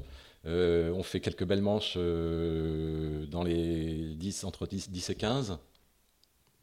Ça entretient l'idée, enfin en tout cas c'est bien, voilà, parce qu'il y a beaucoup qui sont à bloc de leur niveau de préparation, puisque les Jeux c'est au mois de septembre. Donc on revient content. Et puis sur la route de retour, en fait, j'apprends, enfin, en arrivant à Paris, plutôt chez moi, euh, il y a ma mère et un oncle qui m'attendent. Et en fait, mon père, il s'était planté en bagnole le soir même de mon départ, de notre départ, ah avec ma voiture. Il est décédé, quoi. Ah et là, je m'étais dit, bah, tout ça fait off, quoi. Enfin, ça fait switch. On dit, ben voilà, voilà, voilà. La vie, c'est maintenant. Il faut pas remettre des projets à plus tard. Il faut vivre les choses avec intensité. C'est tout de suite. Et puis, vas-y, voilà, c'est à bloc maintenant et sans concession, quoi. Voilà. C'est décès ton père qui te fait, qui te fait. Euh, ouais, confirmer que là, la voie sur laquelle, enfin, le truc que je ah tente de faire là, faut, mais il faut même pas hésiter. On ne sait pas quand est-ce que ça change, quoi. Enfin, la vie, on n'est pas, c'est pas un abonnement à durée garantie, quoi. Voilà. Donc, faut y aller. C'est tout. La vie, c'est maintenant. Voilà. Donc. Euh, à 200%. Et, euh, mm. et, et, la victoire de, de, la paire française, euh, la médaille d'or euh, aussi, te dit bah, maintenant, moi, mon objectif, c'est les Jeux. Tu, bah, surtout, c'est encore plus accessible parce que bah, on voit que ça, peut, ça peut être français et que nous, on n'est pas complètement à la rue. À la rue bah, on est en dominé complètement, mais on n'est pas à la rue dans tas de petites séquences, notamment au portant, dans certains régimes de vent etc. C'est cette, cette, séquence de l'automne-là qui te fait de, de, de Basculer complet, oui, d'une certaine manière, ouais, ouais, ouais. Me libère complètement la tronche d'une espèce de crainte inconsciente, mais peut-être un peu de retenue. J'en ai déjà pas beaucoup, mais là, là, il fallait y aller à 100%. Voilà, là, c'est le début d'une séquence. On va faire une petite pause. C'est le, début, le début d'une séquence. Euh, euh, olympique assez. Euh, et du coup, c'est début, le début de la prochaine préparation olympique qui commence donc par une année de bâton de Joinville, donc de 100% du temps consacré à l'amélioration de la compréhension technique, sportive, tactique, stratégique d'un tornado. voilà. Alors, je voudrais bien euh, rappeler aussi que Jean-Pierre Salou, que j'ai évoqué, qui a été le premier entraîneur qui m'a capté dans le, dans le, dans tourbillon de l'équipe de France de Tornado, là, a arrêté sa, son activité d'entraîneur après les Jeux de Barcelone en 92, après une médaille d'or, et a passé le relais à Philippe Neras, qui était euh, son, son, suppléant, je dirais, qui avait fait du Tornado en tant qu'équipier avec euh, Yvon Carnec aussi pendant deux saisons, et qui a pris le relais en tant qu'entraîneur euh, basé à Quiberon, à l'école nationale de voile, et qui a été notre entraîneur pendant les préparations olympiques suivantes, c'est-à-dire pour moi en tout cas jusqu'en 2000, et il a continué pendant quelques années après, pendant deux autres préparations olympiques et personnage essentiel, parce que c'était vraiment euh, la personne qui, sur laquelle euh, reposait euh, toute l'activité logistique, technique et la, le, la systématique de nos entraînements hivernaux, parfois, parfois froids. pas toujours évident de se mettre à l'eau, mais avec une dynamique et une motivation sans faille. C'est quelqu'un avec qui j'ai passé beaucoup de temps assis à naviguer en 18 pieds, sur un bateau qui à l'époque... un entraîneur navigant Un entraîneur navigant, ouais, que, fou passionné de bateau, de catamaran, et qui avait capté euh, qui avait été attiré par le premier dessin euh, de catamaran de, Jacques Valère et qui était un alado, qui, ensuite est devenu le Tiger, qui fait les JPK et qui fait les JPK maintenant, et qui est devenu le, le, Hobby Cat Tiger ensuite. D'accord. Et là, et l'alado qui était que construisait Jacques Valère lui-même à Etel, hein, avec lequel on avait gagné un championnat du monde de de, Formule 18 avec Philippe Neras d'ailleurs, et quelques autres régates comme l'Eurocat, euh, la Catagolf, des choses comme ça, des, des régates dans le coin. C'était un championnat Erki, celui dont je parle. Voilà, donc le personnage euh, voilà, qui a été essentiel au cœur de l'activité, qui nous accompagnait euh, tout au long de ces années de préparation olympique et avec qui je suis toujours très copain d'ailleurs. Les, coachs sur, euh, sur toute, toute ta séquence olympique, là, les, les, les, coachs, ça joue quel rôle dans, dans une vie d'athlète olympique? Bah, on, voit bien à quel point c'est un, un, chaînon essentiel de la, de la performance, mais ils ont tous des personnalités différentes, des savoir-faire différents. Et, toi, ouais, quel, quel souvenir tu gardes de ces, de ces, de ces hommes-là? Plutôt des hommes d'ailleurs. Là, en l'occurrence, c'était oui, deux, hommes, Jean-Pierre Salou dans un premier temps et Philippe Neras après. Bah, c'est des personnes, sont des métronomes, c'est des, sont, des personnes qui donnent le timing et qui euh, effacent toutes, euh, je dirais, enfin, qui passent outre toutes les difficultés quotidiennes pour imposer un rythme, imposer euh, une systématique, enfin, imposer, voilà, nous mettre niveler, niveler le quotidien pour faire en sorte qu'on soit ensemble sur l'eau et faire en sorte de faire régner aussi une, une ambiance de collaboration entre tous les membres de l'équipe parce que voilà, la la voile a ça de particulier, c'est qu'il n'y a qu'un représentant par nation. Donc même si on travaille en collectif tout le temps, on sait en fond de, en fond d'écran qu'il n'y en a qu'un d'entre nous, qu'un de, de ces bateaux-là qui ira au jeu. Donc c'est pas toujours évident de faire en sorte que l'équipe fonctionne euh, dans une symbiose et une émulation collective. Quoi. Et ça, c'est leur premier rôle, c'est celui-là. C'est la fameuse coopétition, c'est ça? Coopétition, oui, exactement. exactement, exactement. Qu'on sait plutôt bien faire, je trouve, en voile en général. En tout cas, ça a été le cas en temps là Alors cette séquence, euh, cette séquence olympique, elle va durer, elle va durer assez longtemps, parce qu'il va y avoir, euh, il va y avoir deux, deux, préparations olympiques. Trois. Trois préparations olympiques, pardon. Excuse-moi. Euh, mais elle va être aussi entrecoupée. On va, on va, on va, on va, on va la balayer, euh, on va les balayer rapidement, mais elles vont, elles vont être entrecoupées euh, très rapidement d'autres expériences. Tu vas pas faire, tu vas, tu vas pas être un, un, un, mono obsessionnel d'olympisme. Mais, mais, mais, raconte-nous un petit peu cette transformation et cette, cette bascule de l'automne 88. Comment, comment elle se traduit concrètement? Comment elle se traduit en termes d'engagement pour toi et de, et de, et de euh, j'y vais à fond. Tu dis. Euh, bah, à fond, c'est-à-dire que je consacre mon énergie, mon temps à m'améliorer dans le domaine de l'activité de régate. Mm. Sur un, organisé. Enfin, je veux dire, maintenant, il y, a des, il y, a des financements ou pas tout de suite. Pas des hein. financements qui viennent à travers la Fédé, le ministère par le ministère, en fait, euh, à travers la Fédé, pour en fonction des résultats, hein, tout simplement. Donc la quête, voilà, pour, pour, être sûr de d'être vraiment prise en charge euh, bien prise en charge financièrement. Euh, l'étape suivante, c'est de rentrer dans le groupe équipe de France. Et, les quotas à l'époque, c'était dans les 6 premiers championnats d'Europe ou dans les 12 premiers championnats du monde. Euh, donc les Jeux 88, médaille d'or pour le Dérof et Hénard, et s'ensuit l'année de préparation olympique de bataillon de Joinville. Et à la fin de cette séquence, là, à l'automne, il y a 89, donc du coup, il y a le championnat du monde, à, le championnat du monde Tornado à Houston, au Texas. Et on finit à 13e, à un point Ah, du, du quota. du 12e. Voilà. Ah, ah. Donc, sortie du groupe et bâton de Joinville, euh, donc, tout dépendait du fait qu'on arrive justement à rentrer. On avait fait 8e au championnat d'Europe donc, euh, hein, et 13e au championnat du monde. Et là, euh, et là, du coup, euh, il y a beaucoup de jeunes, évidemment, de nouveaux accédants, de, de, de personnes, d'équipages qui se forment, qui ont été formés pour participer à cette pré- préparation pour les Jeux de Barcelone en 92. Et euh, personne n'a fait les quotas à part un bateau. Donc, du coup, nous, en tant que voilà, Ah, et en ayant été si proches, il dit bon, allez, hop, allez, on embarque. Et, et ça continue. Et on a fait les quotas l'année suivante. Quoi, voilà. D'accord. Donc là, Voilà. c'est l'entrée dans la cour des grands. Dans la cour de, en tout cas, de la confirmation, qui a un temps long, qui a un- Mhm. le temps de la préparation olympique, euh, qui est assuré financièrement pour les moyens logistiques, pas tout technique, parce qu'il faut encore qu'on, il faut, faut encore, euh, tout n'est pas pris en charge complètement. Tous les déplacements, euh, le son, les logements, euh, etc. Par contre, il faut quand même trouver des moyens pour avoir un véhicule, parce qu'il y en a quelques-uns, mais qu'on peut pas avoir tous chez soi. Voilà, on se le partage. Il y a un petit camion, quoi. Il y a besoin quand même d'un bateau neuf, parce que j'ai toujours pas un bateau neuf, etc. Donc ça, je le trouve après à travers un club au fur et à mesure. Voilà, petit à petit. Euh, C'est le le- bateau neuf, c'est en 92 le premier. Ah oui. Voilà. Jusque-là, t'as pas de bateau. euh, Non, ah pas de oui. bateau neuf. On trouve un bateau neuf en 92 et, euh, et là on fait euh, Tu gardes le même premier, premier podium en championnat du monde. On fait troisième. Et t'as le même équipier toute, euh, toute cette. Non, ça a évolué aussi parce que Hervé Lurton, avec qui j'avais commencé, Mm. euh, s'arrête, veut barrer un bateau lui-même. Il le fait pendant un an ou deux. Et là, je rencontre quelqu'un qui avait commencé à la barre, Hervé- euh, Richard Deméo, et qui euh, qui s'est pas senti de continuer à barrer. Donc, on fait toute cette préparation olympique euh, ensemble, lui, au câble et moi à la barre. Voilà. Et jusqu'à faire trois au championnat du monde 92, euh, juste avant les sélections pour les Jeux de Barcelone. Donc, juste avant. On le fait en janvier et les sélections commencent en mars ou avril, un truc comme ça. On est en tête pendant un moment. Et il y a trois épreuves qui s'enchaînent et c'est vraiment un cumul de points. C'est très très très bête. Il n'y a pas d'autre moyen de départager. Parce que le groupe est riche, il y a beaucoup de monde. Ouais. Il y a beaucoup de monde, beaucoup de bateaux. Donc euh, donc il n'y a pas d'autre moyen de faire. euh, voilà, tout le monde a des podiums, à des européens ou à des mondiaux. Donc, il euh, faut un critère donc, euh, un numérique critère pur. Et... pur et incontestable.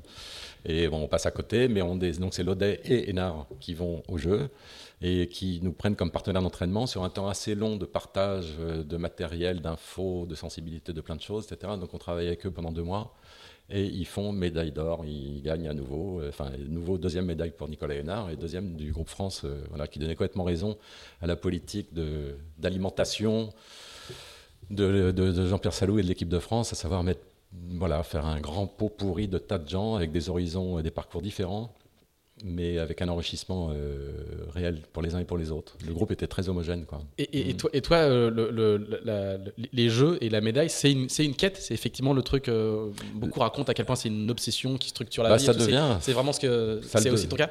Bah, ça le devient, oui. Il ne faut pas non plus caricaturer les choses, hein, parce que la vie n'est pas faite que d'une obsession. Il y en a plusieurs, j'espère, ou des envies en tout cas. Mais euh, il y a, oui, oui. Après, quand on prend le départ d'une compétition, c'est pour la gagner.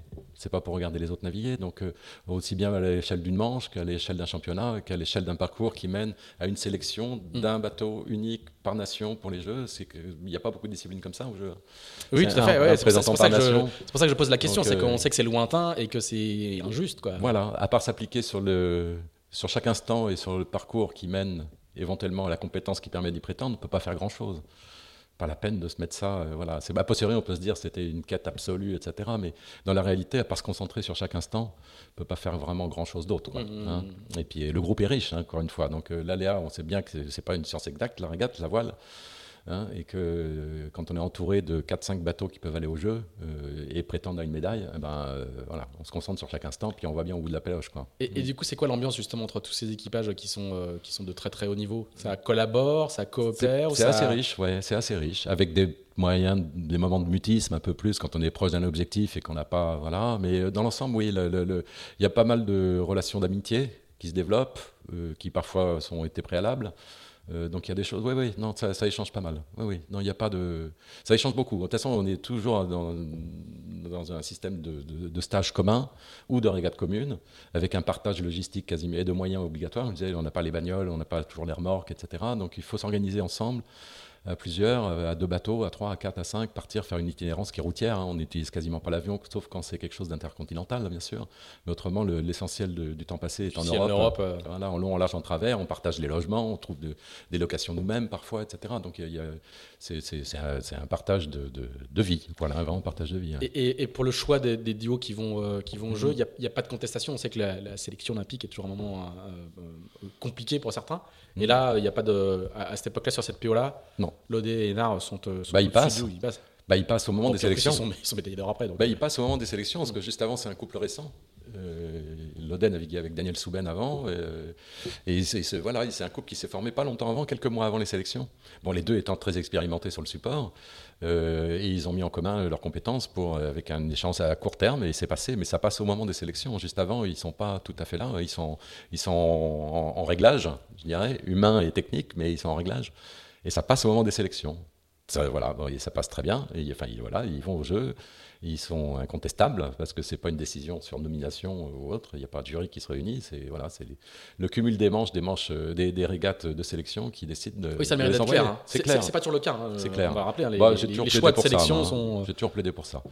La subjectivité, euh, euh, me plaît pas du tout là-dedans. Quoi. Donc je préfère, c'est très clair. Voilà, on perd un championnat et euh, on le perd parce qu'on fait une erreur, parce qu'on casse, par voilà. Et eh ben c'est la même chose pour moi. Et, euh, passer les Jeux de, Barcelone et cette victoire, euh, cette, victoire euh, cette nouvelle médaille française, toi, tu sais déjà que tu pars la, pour, la, pour, la suivante. C'est pour ça que je parle de l'obsession, parce qu'il y a, aussi ah, du temps long. Oui, oui, oui, oui, oui, oui, oui, on a, on a été très proches. On a été très proches. donc, oui, bien sûr. Oui, oui, évidemment. Ça fait pas de doute. Non, ça fait ah pas de doute. Puis après, on a été très proches. Il y a le côté sportif. Puis encore une fois, c'est cette vie me plaît beaucoup. Plaît beaucoup Le bateau est génial. C'est difficile de désintoxiquer d'un bateau comme ah le Tornado. Hein. C'est absolument génial. C'était un bateau, c'est un bateau fantastique, d'un équilibre et d'une finesse, d'une, voilà, c'est pas de la monotypie exacte, mais donc ça permet aussi d'acquérir plein de compétences qu'on règle et on, choisit son matériel de la tête de main au bout de la dérive. Et les réglages nous sont propres, le choix des voiles, les volumes de voiles, les lattes, les raideurs de mât, etc., euh, etc. Donc on apprend énormément sur euh, l'équilibre d'un bateau et comment s'approprier en fonction de ses propres sensations, comment euh, régler un bateau pour être dans son, dans son confort et en performance. Quoi. Non, non, ça, c'est, on faisait des petites expériences de temps en temps, euh, rarement, mais c'est changer de bateau, par exemple, à la fin d'une séquence où tout le ah monde une période où tout le monde est bien identifié euh, comme étant performant dans certaines situations, etc. On connaît les défauts et qualités de chacun. Euh, voilà. Bon, bref, voilà. Et changement de bateau, eh ben, c'est jamais arrivé, et réciproquement pour les autres, de monter sur un bateau en se disant oh, qu'est-ce qu'il est bien? On se demande toujours un peu, mais comment ils font avec cette liberté de barre, comment il fait? Bah, avec son mât, comment c'est bizarre, etc. Hein, donc c'est quand même quelque chose de, c'est un rapport de sensibilité aussi le bateau. Hein. Il n'y a pas eu de, le, le, le, le, faut le régler pour soi. Après, j'imagine, c'est comme, euh, voilà, un skieur, il n'a pas la même paire de, de planches qu'un autre. Hmm. Donc euh, c'est un peu la même chose. C'est un peu la même chose. Pour la, pour la, pour la deuxième PO qui va, euh, qui va à Atlanta, hmm. tu vas changer d'équipier? Oui, parce que Richard Deméo, alors on commence ensemble, et puis à un moment, il a des enfants, etc. Il ne se sent pas l'énergie, l'envie, il a envie de changer de braquet, de ne pas être absent tout le temps, et il me dit qu'il veut arrêter. Voilà. Donc, euh, mais très simplement. Comment, voilà, très, très, puis, voilà, il n'y a pas de contestation possible. C'est des choix. De, ça comprend aussi l'engagement, le temps que ça prend, etc. donc euh, bon, bah, voilà, il n'y a pas de problème. Et, alors, euh. du coup, comment tu, comment tu fais ton casting? C'est toujours intéressant de, de, de savoir. Oh, bah alors là, je vais revenir un peu en arrière. Comment les pères se, construisent. Ah bah du coup, je vais revenir un peu en arrière. C'est que on avait. J'étais venu, il y avait la semaine de hier, je ne sais plus quelle année exacte c'était, peut-être 88 ou 89, 89 sans doute, oui, 89. La semaine de hier, et à la fin de la semaine de hier, il y avait une régate que j'avais l'habitude de faire ici, qui était le, le, l'Eurocat mm. qu'on faisait. Et euh, là, j'étais juste venu, on, est la route la nuit, et je viens le lendemain pour voir les copains, tous ceux, voilà, etc. Il se trouve que c'est le jour du, du, Grand Raid, ce qu'ils appelaient le Grand Raid.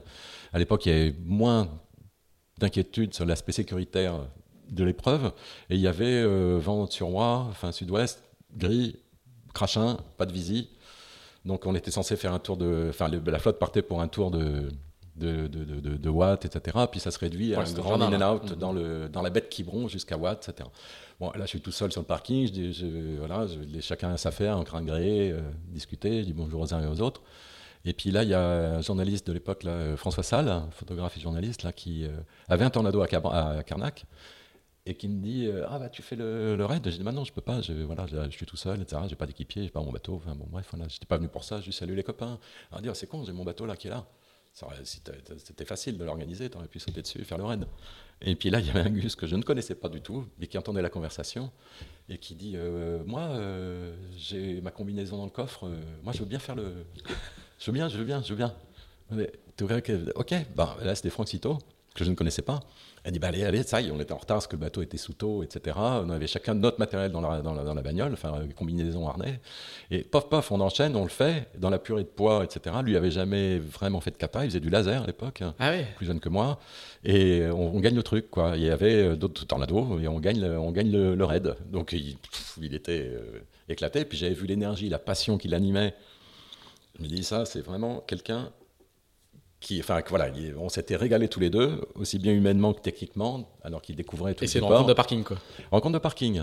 Et il se trouve que la personne avec qui je partageais l'appartement en colocation, qui s'appelle Christophe Clévenot à Paris à l'époque, là, à un moment, pour un problème de hernie discale de son équipier, qui était Maurice Eisenblatter, a besoin d'un équipier remplaçant le temps de la convalescence. Et je lui dis, bah tiens, il y a un gars là, qui il- ça vaut le coup de lui mettre. Enfin, ça vaut le coup. Je, je- il, voilà, il connaît pas encore le support exactement, mais il est, il est engagé, il est physique, il est heureux. Enfin, voilà. il- curieux, ça va, ça va, ça- voilà. Donc ils font une saison ensemble, quasiment, ouais. Ouais, ils font une saison ensemble, à l'issue de laquelle Maurice revient prendre sa place avec, euh, avec euh, Clévenot. Et, euh, et Franck disparaît pendant quelques temps, pas longtemps, je ne sais plus exactement l'enchaînement, mais il commence la préparation pour les Jeux de 96 avec euh, Daniel Péponnet D'accord. en tornado.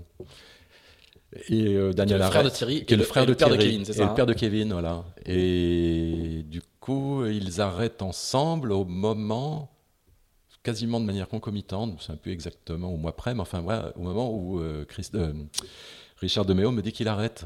Donc du coup, paf, on redémarre ensemble. Mais par contre, c'est pas très loin des échéances. C'est un an et demi avant la, sélection au jeu. Donc, euh, et entre-temps, il en avait bouffé quand même avec, Daniel Péponnet. Il avait navigué sur le support avec Christophe Clévenot avant. Donc, il avait vraiment acquis plus de compétences encore sur le canot, hein, largement. Mais on commence charrette, quoi. Et puis, ça passe aux sélections. Voilà. Ça passe aux sélections, donc euh, ça passe bien même. Donc, euh, du coup, euh, on va au jeu avec un temps très court, parce que les, les dernières sélections, c'est la semaine de Medemblik. Donc, Là aussi, le, le- le choix de la, sélection se fait mathématique, mathématique. pur, voilà. Pareil, il y a un groupe riche, hein, donc voilà, compliqué, à, à- compliqué à, à sélectionner, autrement que par une manière mathématique. quoi.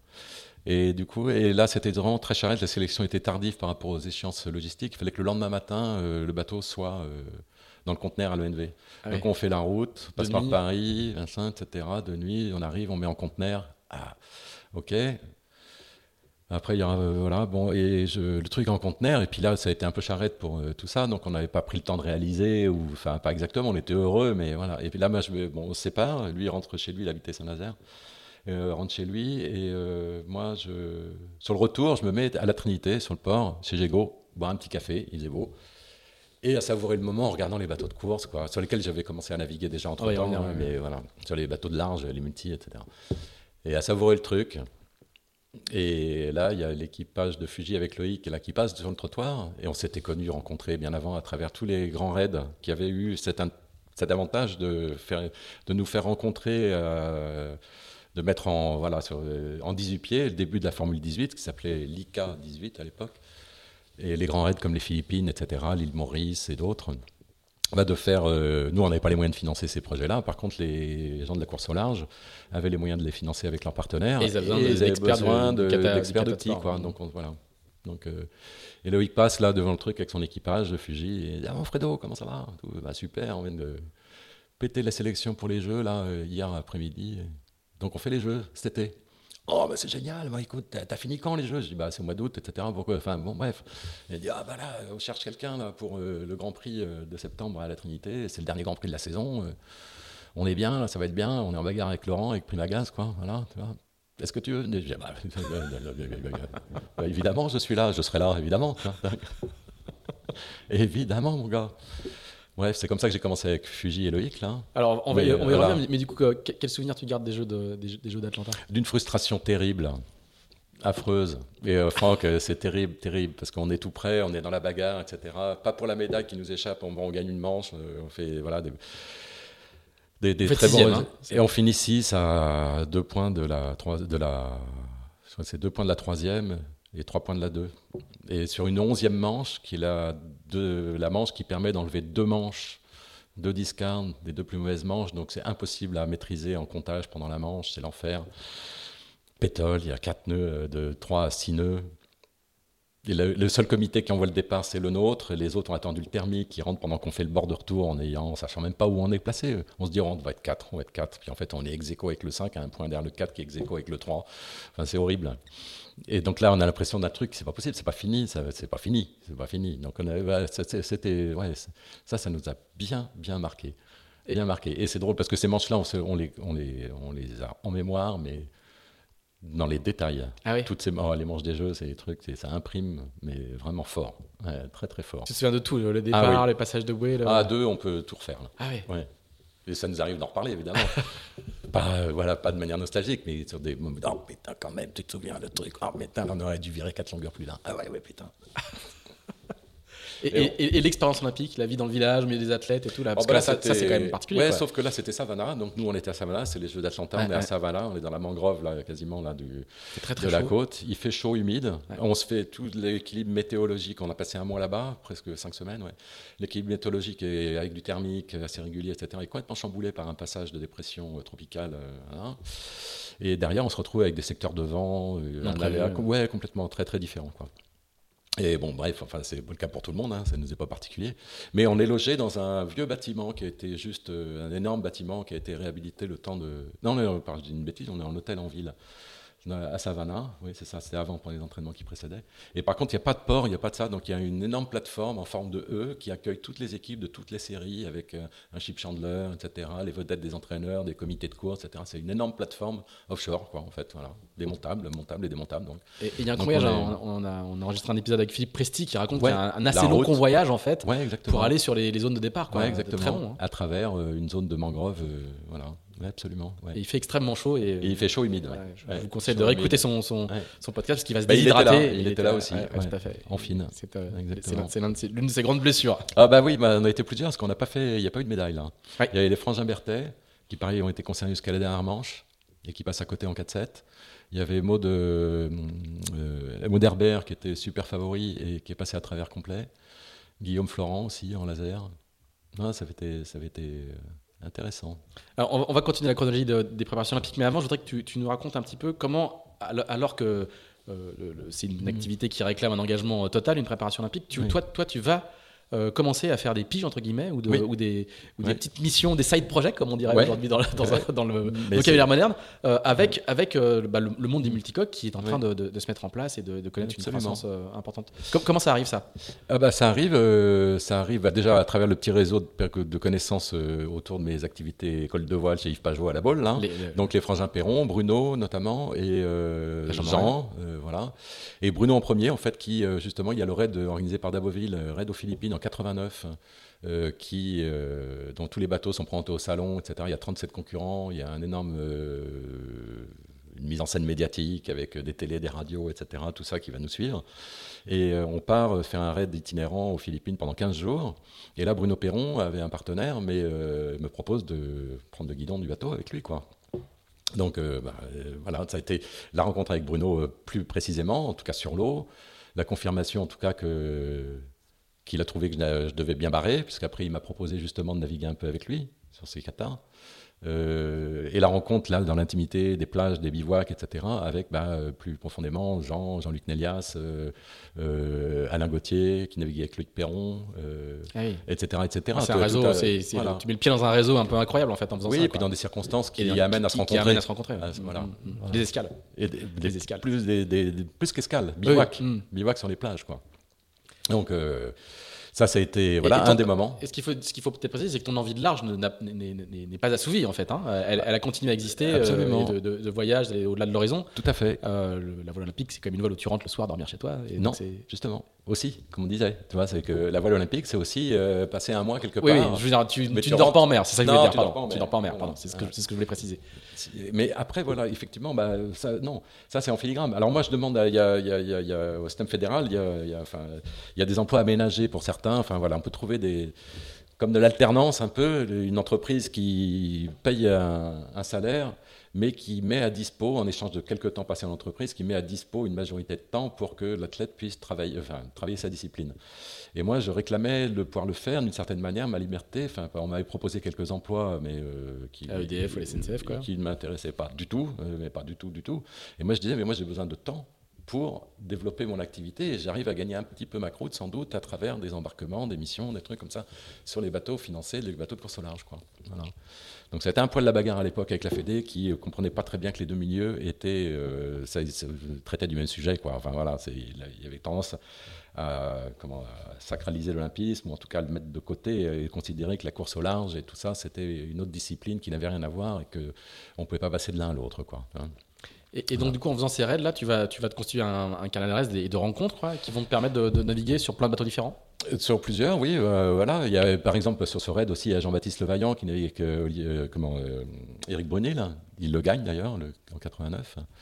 Et voilà, ensuite, c'est le début des 60 pieds, de la restriction des, 60, bah, de, des, des multicoques de large à 60 pieds. Le premier étant Elfe 3 plan lié avec Jean Morel.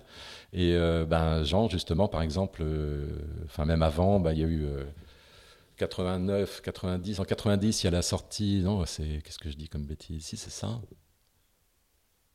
Pierre Ier? Mm je me retrouve à faire un Grand Prix de Brest avec eux, parce qu'on a le championnat de France de Temps-Lado à Brest, et puis il y, a un, Grand Prix de multi euh, aussi à Brest. Il n'y en a pas beaucoup, hein, mais il y a F3 euh, notamment, et Pierre Premier. Il y a un système d'élimination, donc en fait tous les deux se retrouvent à faire la finale en trois manches. Et puis bah, je me retrouve à faire la finale avec Pierre Premier. On ne gagne pas, mais euh, on gagne une manche, etc. Voilà, puis après j'ai eu la rencontre avec, avec, Florence, avec son équipe aussi, avec de, tout, un réseau. Et notamment, bah, 92, quand on loupe les sélections au jeu, mais que voilà, fond, euh, gagne la médaille. Avant, pendant les Jeux, en fait, je fais un convoyage euh, avec Jean Morel sur son trimaran pour aller à Québec, faire Québec-Saint-Malo. Euh, et on, est sur l'eau en convoyage, on casse les boulons de, liaison pendant le convoyage, on s'arrête aux Açores, réparer. Là, j'apprends en bloc le résultat des Jeux. Je dis, paf, médaille d'or, vache dingue. Et encore une fois, bah, le fait qu'on leur donnait la réplique et qu'on était quand même dans la précision euh, par rapport à eux et que ça jouait vraiment pas grand-chose, que dans certaines situations on avait l'avantage, etc. On dit voilà, la prochaine c'est pour nous, quoi. Hein? On va y retourner, il y a moyen, voilà. Et on fait Québec-Saint-Malo, on casse le bateau à la sortie alors qu'on est en tête au bout de trois jours. On casse le bateau, on se retrouve euh, assisté par les Coast Guard euh, canadiens et on rentre en convoyage jusqu'à jusqu'à jusqu'à la boule, du coup, voilà, hors course. ton, engagement dans, dans, dans, les, dans, les, autres circuits que le circuit olympique, par contre, ça prend vraiment une nouvelle dimension après Atlanta. C'est vraiment là où tu rentres dans l'équipe Fuji, où tu. Ouais. Oui, absolument. Avant, c'est des petites piges, mais qui mm. permettent de gagner un petit peu de sous quand même. Hein. C'est pas, évidemment, c'est rien d'exceptionnel, mais ça permet de gagner un peu, sa croûte et puis d'élargir, euh, voilà, de me satisfaire de ces expériences au large, de me satisfaire de ces gros bateaux pour lesquels, sur lesquels on me réclame un peu comme barreur, donc euh, me les confier en toute confiance, quoi. C'était génial. Enfin bon, voilà, avec des personnalités qui étaient fortes, des notions de collectif, de groupe, d'équipage et d'équipe qui étaient très forts aussi. C'était très très très puissant. Je trouvais c'était à chaque fois des groupes familiaux, quoi, un peu, quoi. Il y avait vraiment une grosse solidarité. Euh, une rivalité exacerbée, mais dans une, dans une joie partagée entre tous, je trouvais aussi. Donc je me trouve bien là-dedans. Quoi. Enfin, je suis heureux de vivre ces expériences de compétition sur des supports euh, exceptionnels, des purs prototypes, qui permettent d'aller à des vitesses au large qui étaient des fois pas envisageables juste avant. Euh, des bateaux qui sont pas si grands que ça, c'est des 60 pieds, qui ont des comportements proches d'un petit cata, c'est des bateaux à faire naviguer sur une patte c'est des bateaux à régler un peu avec les mêmes logiques. Euh, la tactique, il y a le début, des Grands Prix, c'est-à-dire que du coup, avec ces bateaux-là, au lieu de faire que du large, on se retrouve sur des formats de compétition qui sont proches, que je connais. Tous les gens de l'Olympisme Exactement. Donc euh, il y a toute, ce, cette, convergence-là qui favorise le fait que soit que la il y a une passerelle évidente. Quoi, mmh. Et, la, rencontre avec Perron, elle, date d'avant, elle date, elle date de, l'époque du club de voile, du club de voile de la boule, quoi, de, Voilà. Exactement. Et, donc lui, entre-temps, a aussi fait beaucoup de chemin. Absolument. Euh, et donc, on se retrouve avec Fuji, là, justement. Et donc après, après Atlanta, c'est le, le, le, le, début de la grande époque de l'Orma. Ouais. Il y a des budgets qui arrivent, il y a plein de bateaux qui arrivent, le circuit se structure ouais, énormément. Est-ce que tu peux, comme beaucoup de gens qui ont vécu cette époque-là et qui en parlent encore avec des, non, avec des trop très douloureux dans la voix Non, mais ça a l'air d'avoir été un moment euh, incroyable. Ben oui, c'était génial parce que tout le monde aspirait plus ou moins à ces bateaux devenaient fascinants. Puis par la multiplicité des formats proposés, ce, que, ce qui était génial, la richesse qu'on peut retrouver en multi 50 maintenant, mais c'est qu'il y avait des formats euh, larges et grand prix, des formats en équipage, des formats côtiers en équipage, des formats océaniques en équipage, des formats en, du solo, du double et des grands prix. Donc euh, ça, c'était, ça, couvrait un peu tout le, faisceau de ce qui est possible de faire avec un bateau. Quoi. Donc euh, c'était très très riche pour ça. Et donc beaucoup beaucoup de personnes de, différents supports tendaient vers ça. Il y a l'équipe Corum avec euh, Gélusso et Mas qui sont venus. Enfin, tout le monde avait été attiré par, par l'émergence de cette série qui s'affirmait comme étant passionnante passionnante, techniquement, techniquement. Ça beaucoup de monde, parce qu'à un moment, il y avait, 15 à 20 bateaux avec, euh, sur les Grands Prix, je pense que c'était 10 ou 11 à bord, un truc comme ça. On était, ouais, ça, il, y avait, euh, il y avait 100 à 150 équipiers qui gravitaient autour de ce, de ce, de, de ce monde-là. Exactement. Ah, euh, sur Fuji, tu vas passer 3 saisons quasiment, c'est ça hein, Jusqu'en 2000, jusqu'à la construction du nouveau Fuji, voilà, de Fuji 2. Donc là, tu vas faire toute ta PO en parallèle entre, entre Fuji et, et, ta, et, ta, préparation voilà, Exactement, exactement. Et ça se passe comment? Très bien. non, très bien, parce que c'est pas des temps longs non plus. C'est pas des, non plus. Moi, je viens pour les grands prix. Euh, j'ai fait que je vais essentiellement pour les grands prix, des petites périodes d'entraînement. Euh, que j'oublie rien, oui, c'est ça. J'ai fait quelques côtiers euh, comme Fastnet avec eux. essentiellement ça, oui, absolument. Et il y a aussi tous les raids en petit catamaran en 18 pieds, en fait, qui me permettent aussi de continuer à. Bah, pareil, ces personnages, les mêmes, continuer à naviguer avec le développement du 18 pieds, à en faire pour certains, et donc euh, les tours de l'île Maurice, euh, enfin voilà, des, tas de moments où ça me permettait à la fois de, de, rester dans le réseau, de rester dans leur mémoire et de rester au contact, enfin de développer des relations et, de gagner ma croûte un peu.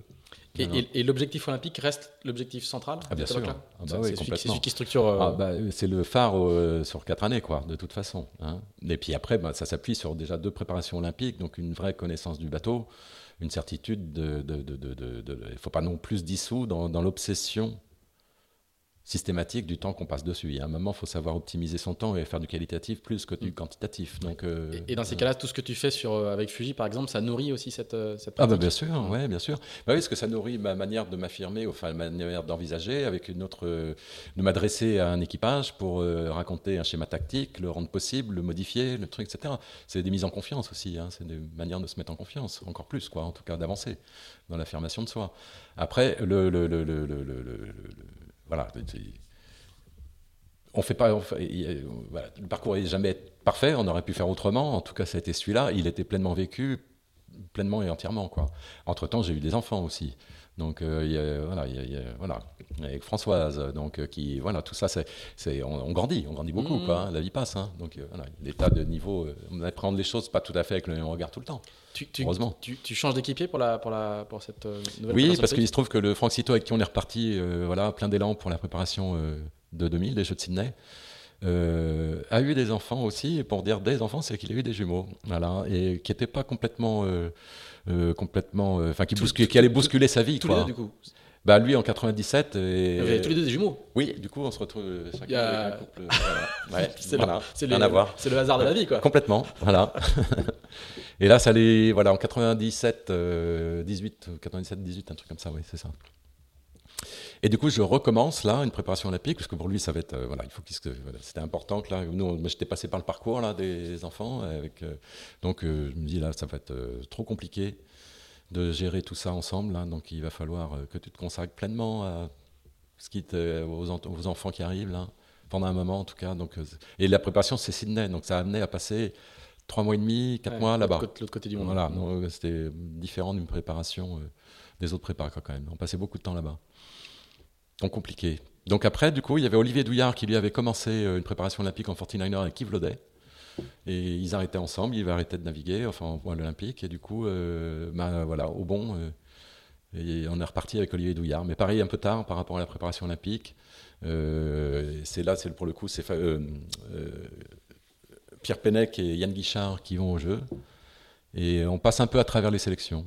On est bien parce qu'on fait, on est classé deuxième équipage mondial à ce moment-là, mais euh, on passe un peu à travers des sélections mathématiques, encore une fois, qu'on lui a Sydney. Là, un petit peu à côté. Il y a, à l'époque, il y a, voilà, il y a, il y a Xavier Reville et François Morniac, bien sûr, qui était déjà là en 96, qu'on avait pris comme partenaire d'entraînement pour, pour Savannah. Bah, L'école française Voilà. du, du multi Donc, il y avait- toujours très très riche. quoi. Ouais, très riche. Donc sélection compliquée encore, voilà. Et puis on passe un peu à travers.